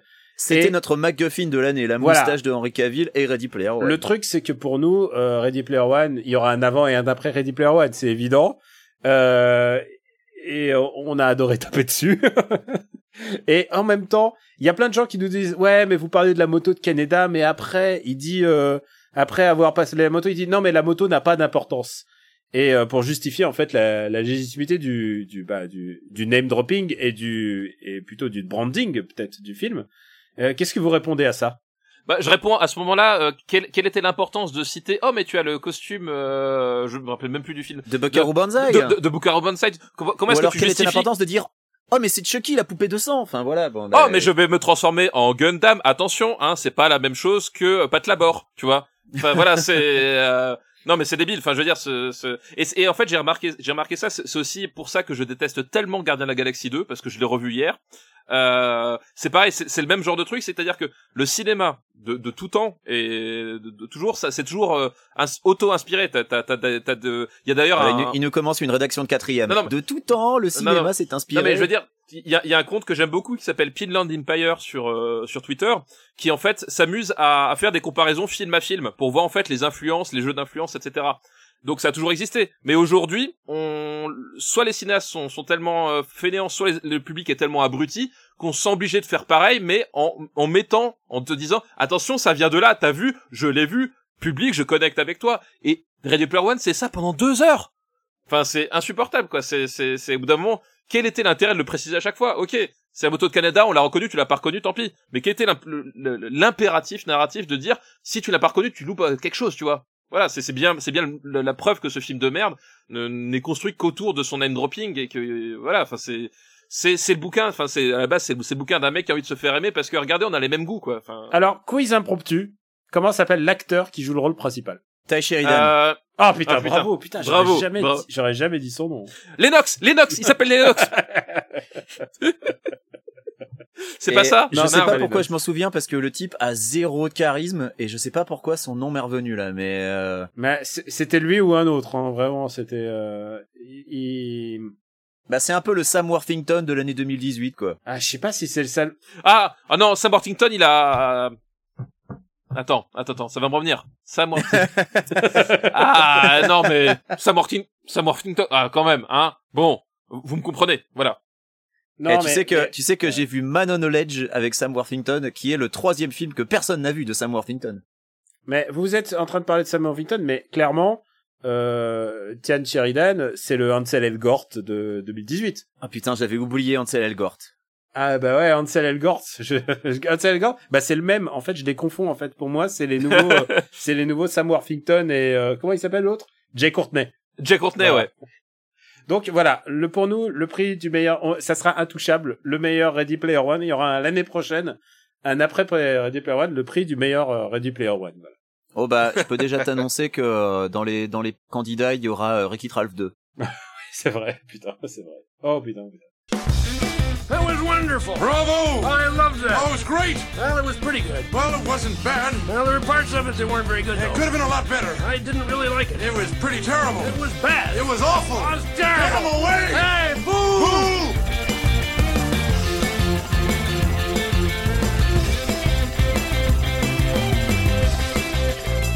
Euh, bon, After Eight est un titre trompeur parce qu'à la fin on balance nos recommandations. Est-ce qu'on fait des recommandations à cet épisode? Ah mais oui, moi j'ai une recommandation, hein, j'ai fait mon travail. Tu m'as dit on fait des recos, j'en fais. Attends, ouais. Alors papa, vas-y. Eh ben écoute, moi, comme c'est la période de Noël, que vous êtes tous en famille, que vous cherchez peut-être des programmes euh, familiaux à voir avec les enfants, avec la grand-mère, euh, je me suis dit, bah voilà, on va prendre quelque chose dans la thématique. C'est pour ça que je vous recommande Making a Murderer. Voilà, je Euh. j'attendais au pire. Ah là là. euh, qui est euh, qui est une série documentaire euh, sur Netflix euh, qui raconte en fait l'histoire d'un Euh, mais rigole pas, c'est très très bien. C'est une vraie Ah reco. C'est juste mon intro. seconde que ça soit bien. hein. C'est c'est juste mon intro qui est un petit peu euh, un petit peu sur une emphase euh, un peu décalée, euh, qui raconte en fait l'histoire d'un d'un type qui a été euh, emprisonné euh, pour une euh, pour viol. Euh, je crois que c'est dans les années 90, un truc comme ça, euh, et qui en fait a été innocenté par des preuves euh, ADN, qui ressort de prison et qui, euh, très peu de temps après, je me rappelle plus exactement la, la, durée, mais très peu de temps après, en fait, retourne en prison pour une histoire d'un meurtre. Et donc on va suivre en fait cette, euh, ce, comment s'appelle, ce, cette enquête, et on va découvrir en fait que, euh, bah, globalement, sa, sa nouvelle mise en accusation, euh, il y a eu des choses qui n'ont pas été tout à fait dans le protocole euh, au niveau de la police, au niveau de du bureau du procureur, euh, voilà. Il y a des trucs un peu louches et on essaie de décortiquer. Et en fait, l'idée c'est que ben tu ils vont remonter l'enquête et puis remonter le, le, truc et tu vas voir en fait que c'est au-delà de, de de cet homme est-il innocent ou non. Il s'appelle Stephen Avery. Euh, au-delà, de ça, c'est surtout en fait tu, tu, tu vois en fait toute la la façon dont le système judiciaire américain est, est, construit. Et surtout toute la façon dont une fois que t'as mis l'engrenage le, le, doigt dedans en fait c'est un engrenage qui, qui va te, te broyer. Et c'est à un moment donné c'est euh, euh, même quand il euh, y a des y a des choses évidentes sur lesquelles tu te dis mais là enfin voilà c'est genre tu trouves une voiture bleue le mec il va te dire qu'elle est rouge c'est c'est pas ça mais l'idée c'est un peu ça c'est que euh, tu ne peux pas tu ne peux pas reconnaître que tu as tort parce que sinon ça ça mettrait en cause tout le système. Et t'as cette espèce de côté euh, maintenant que qu'on a décidé qu'il était coupable il faut qu'il soit coupable à tout prix et sur tous les points de vue. Et t'as vraiment ce côté on va on va broyer le, le type euh, voilà euh, au fur et à mesure. Donc c'est un c'est un truc qui te fout un bourdon pas possible. Ah oui, c'est terrifiant ouais. c'est vraiment terrifiant mais il y a des galeries de personnages qui sont extraordinaires et donc il y a deux saisons euh, parce que la saison 2 là est sortie là il y a au mois de septembre je crois un truc comme ça. Euh, il y a y a, y a deux saisons et il y a des personnages qui sont euh, voilà qui sont vraiment euh, vraiment su super prenants. Enfin je dis des personnages c'est des vraies personnes quoi. Et, euh, et moi il y a notamment un personnage enfin une personne qui s'appelle Nora Nerider qui est donc qui est une des avocates de Stephen Avery et qui est une euh, une jeune femme voilà en fait enfin elle est vraiment au début de sa carrière et elle travaille dans un comment s'appelle dans un dans un bureau qui est en charge euh, de défendre les personnes qui sont accusées euh, qui pour les recours en justice en fait et enfin non elle défend pas Steven elle défend son son neveu. Mais bref euh, les deux affaires sont liées. Et, euh, et en fait et tu tu vois en fait enfin tu vois cette cette cette cette nana qui croit encore en fait. Et ça ça qui est d'assez fulgurant c'est qu'elle a elle a un dynamisme elle a une envie d'y croire et tu la vois lutter. Elle, elle va jusqu'à la cour suprême elle enfin tu elle remonte tous les échelons et à chaque fois c'est euh, elle est ramenée sur la rive par des vagues euh, voilà. C'est c'est t'as beau savoir nager t'iras jamais jusqu'à la bouée quoi c'est vraiment ça quoi et il y a y a un truc euh, enfin en termes de tragédie humaine c'est un des trucs les plus soufflants que j'ai vu euh, ces dernières années. Donc euh, voilà, Making a Murderer, euh, chaudement recommandé. Par contre, euh, si vous avez, si vous êtes pas très bien, vous êtes un peu suicidaire, des choses comme ça, à éviter quand même quoi. Ça sympa pour Noël. Ouais, bon esprit, bon esprit. bon esprit de Noël. Benji, t'en as, t'en as une autre. Alors j'en ai un et euh, et pour le coup il est plus esprit de Noël parce que c'est quelque chose que, qui peut se partager. Euh, c'est un podcast. Euh, c'est un podcast euh, qui a déjà quelques mois, qui s'est lancé l'année dernière, euh, et qui s'appelle Plaisir coupable. Euh, c'est un podcast qui a été lancé par l'équipe du Podcastor. Euh, et le principe de Plaisir coupable, c'est que chacun des chroniqueurs vient avec une chanson qui pour lui est un plaisir coupable. Alors évidemment, c'est donc un morceau que le chroniqueur adore, mais dont il ne peut pas trop parler en public parce que c'est quand même un petit peu la honte. Alors vous les gars, est-ce que vous avez Daniel, à part PNL, est-ce que tu as des plaisirs coupables? Euh, Est-ce que bien sûr que j'ai des plaisirs coupables. Alors vas-y, bah, balance balance dans un ou deux un morceau que, que tu écoutes mais t'oses pas trop l'avouer parce que c'est quand même un peu tu, tu vas te faire taper dessus dans la cour de récré. J'écoute de la musique euh, japonaise euh, par le mec qui fait les musiques de, de Xenosaga qui s'appelle euh, Hiroyuki Sawano. C'est de la J-pop vraiment de de je recommanderais à personne quoi mais ah la J-pop c'est c'est vrai que c'est coupable mais c'est de la J-pop en plus genre dessin genre générique de dessin animé fait aujourd'hui quoi. Et j'écoute ça mais genre au premier degré je kiffe ça quoi ah, tu vois, moi, je, je citerais, euh, je citerais le Loir-et-Cher de Michel Delpech ou euh, des choses comme ça, par ah, exemple. Ah, d'accord, dans les vieux, dans les vieux trucs. Ouais, moi, j'assume tout. Hein. Bah, pas forcément dans les vieux trucs, mais euh, mais voilà, quelque chose que que tu écoutes et que bon, c'est pas forcément super la classe d'admettre écouter ça en soirée, quoi. Ah bah sinon, avec Pouillot, on a un king sur l'Eurodance des années 90, par exemple. Oui, alors ça, c'est Pouillot, ça dépasse le coupable. Pouillot, c'est criminel. C'est c'est le tribunal de là et Pouillot à ce stade-là. Hein. voilà. Et toi, papa, est-ce que tu tu as un plaisir coupable de ce genre que tu veux partager? Moi, je regarde Arrow. Ah, ça, c'est très coupable. J'en ai, j'en ai sans doute plusieurs, mais le, seul qui me vient d'emblée comme ça, c'est euh, c'est Indian de de, de j'allais dire de Nickelback. Non, des autres, de Linkin Park. de Linkin Park. Indian de Linkin Park. Voilà. D'accord. Bah euh, écoute, très bien en tout cas, donc le principe du podcast, c'est que les chroniqueurs viennent avec leur plaisir coupable et euh, à la fin ils votent pour euh, parce que euh, c'est bien beau de présenter ton plaisir coupable, mais il faut expliquer en quoi c'est un plaisir et en quoi c'est coupable. Et donc à la toute fin, ils votent pour le meilleur plaisir coupable de l'épisode et le gagnant désigne un perdant qui doit chanter sa chanson. c'est très sympathique, c'est très bien produit. il me semble que c'est un podcast produit par par Goom Radio, donc ils ont des moyens, ils ont des moyens professionnels, donc c'est c'est vraiment de la bonne cam. C'est pas comme ici quoi. C'est voilà, c'est pas comme ici, euh, mais en tout cas, c'est très euh, agréable à écouter, je le recommande. euh, c'est un, un apéritif, ça dure quoi 45 minutes à peu près par épisode? Donc euh, euh, c'est l'occasion en famille euh, de partager vos plaisirs coupables entre vous pour les fêtes de Noël. Bah écoute, bonne idée. Bah je vais recommander deux films moi. Alors il y en a un, je vais je vais passer très vite dessus parce que j'en ai parlé dans Super Ciné Battle, mais le podcast sera publié le jour où il sort. C'est Spider-Man Into the Spider-Verse. Donc euh, pour moi le meilleur film de Spider-Man et et aussi un un très bon film à regarder avec ses enfants. Je pense qu'il est très accessible.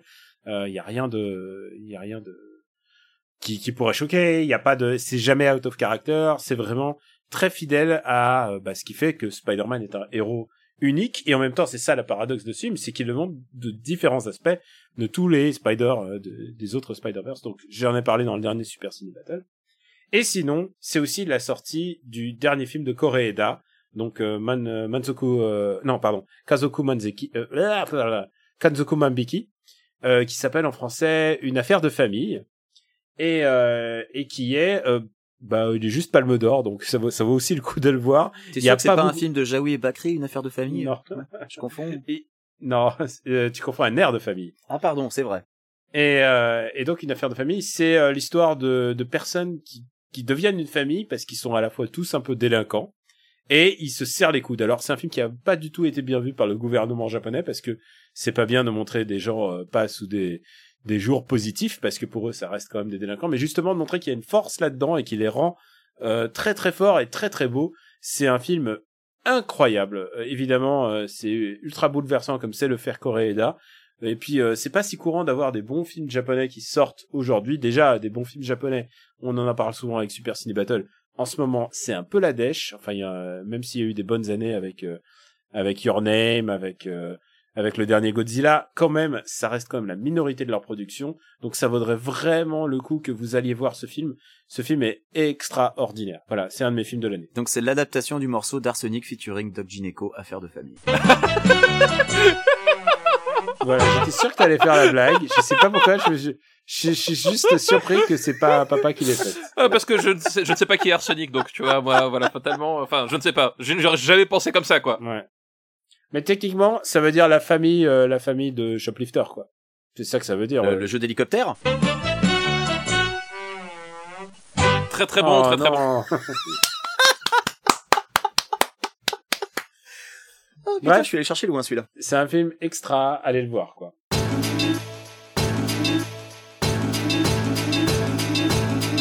Euh, on n'a pas besoin de se présenter, c'est la fin de l'épisode, on fait comme si tout le monde vous connaissait. Quicks, Daniel Andreev, euh, Stéphane Boulet.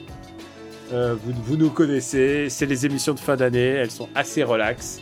La, la prochaine, on va revenir sur nos GOTY, sur nos MOTI, comme, c'est, comme on dit, sur nos films de l'année, sur nos jeux de l'année, Et sur nos vrai. aussi. sur nos GOTYEP. Aussi, un très très bon, très très bon, je le note. Euh, vous pouvez retrouver After Eight sur le site after8.fr, sur iTunes et sur toutes les applis de podcast dédiées. Euh, vous pouvez vous abonner. Eh, eh, c'est les fêtes. Sur Spotify toujours. Hein. Laissez des, laissez, euh, laissez des étoiles aussi pour que ça aide au référencement. C'est important. Et puis, euh, qu'est-ce qu'on peut souhaiter d'autre Euh, Merci à tous ceux qui donnent euh, au Patreon. Au Patreon. Au RPU. Et puis, euh, bah, soyez à l'écoute parce qu'on a beaucoup, beaucoup de projets pour cette fin d'année. On n'a pas juste deux personnes qui souffrent devant Transformers. On en a beaucoup d'autres, en fait. Oui, on, on a contaminé les gens.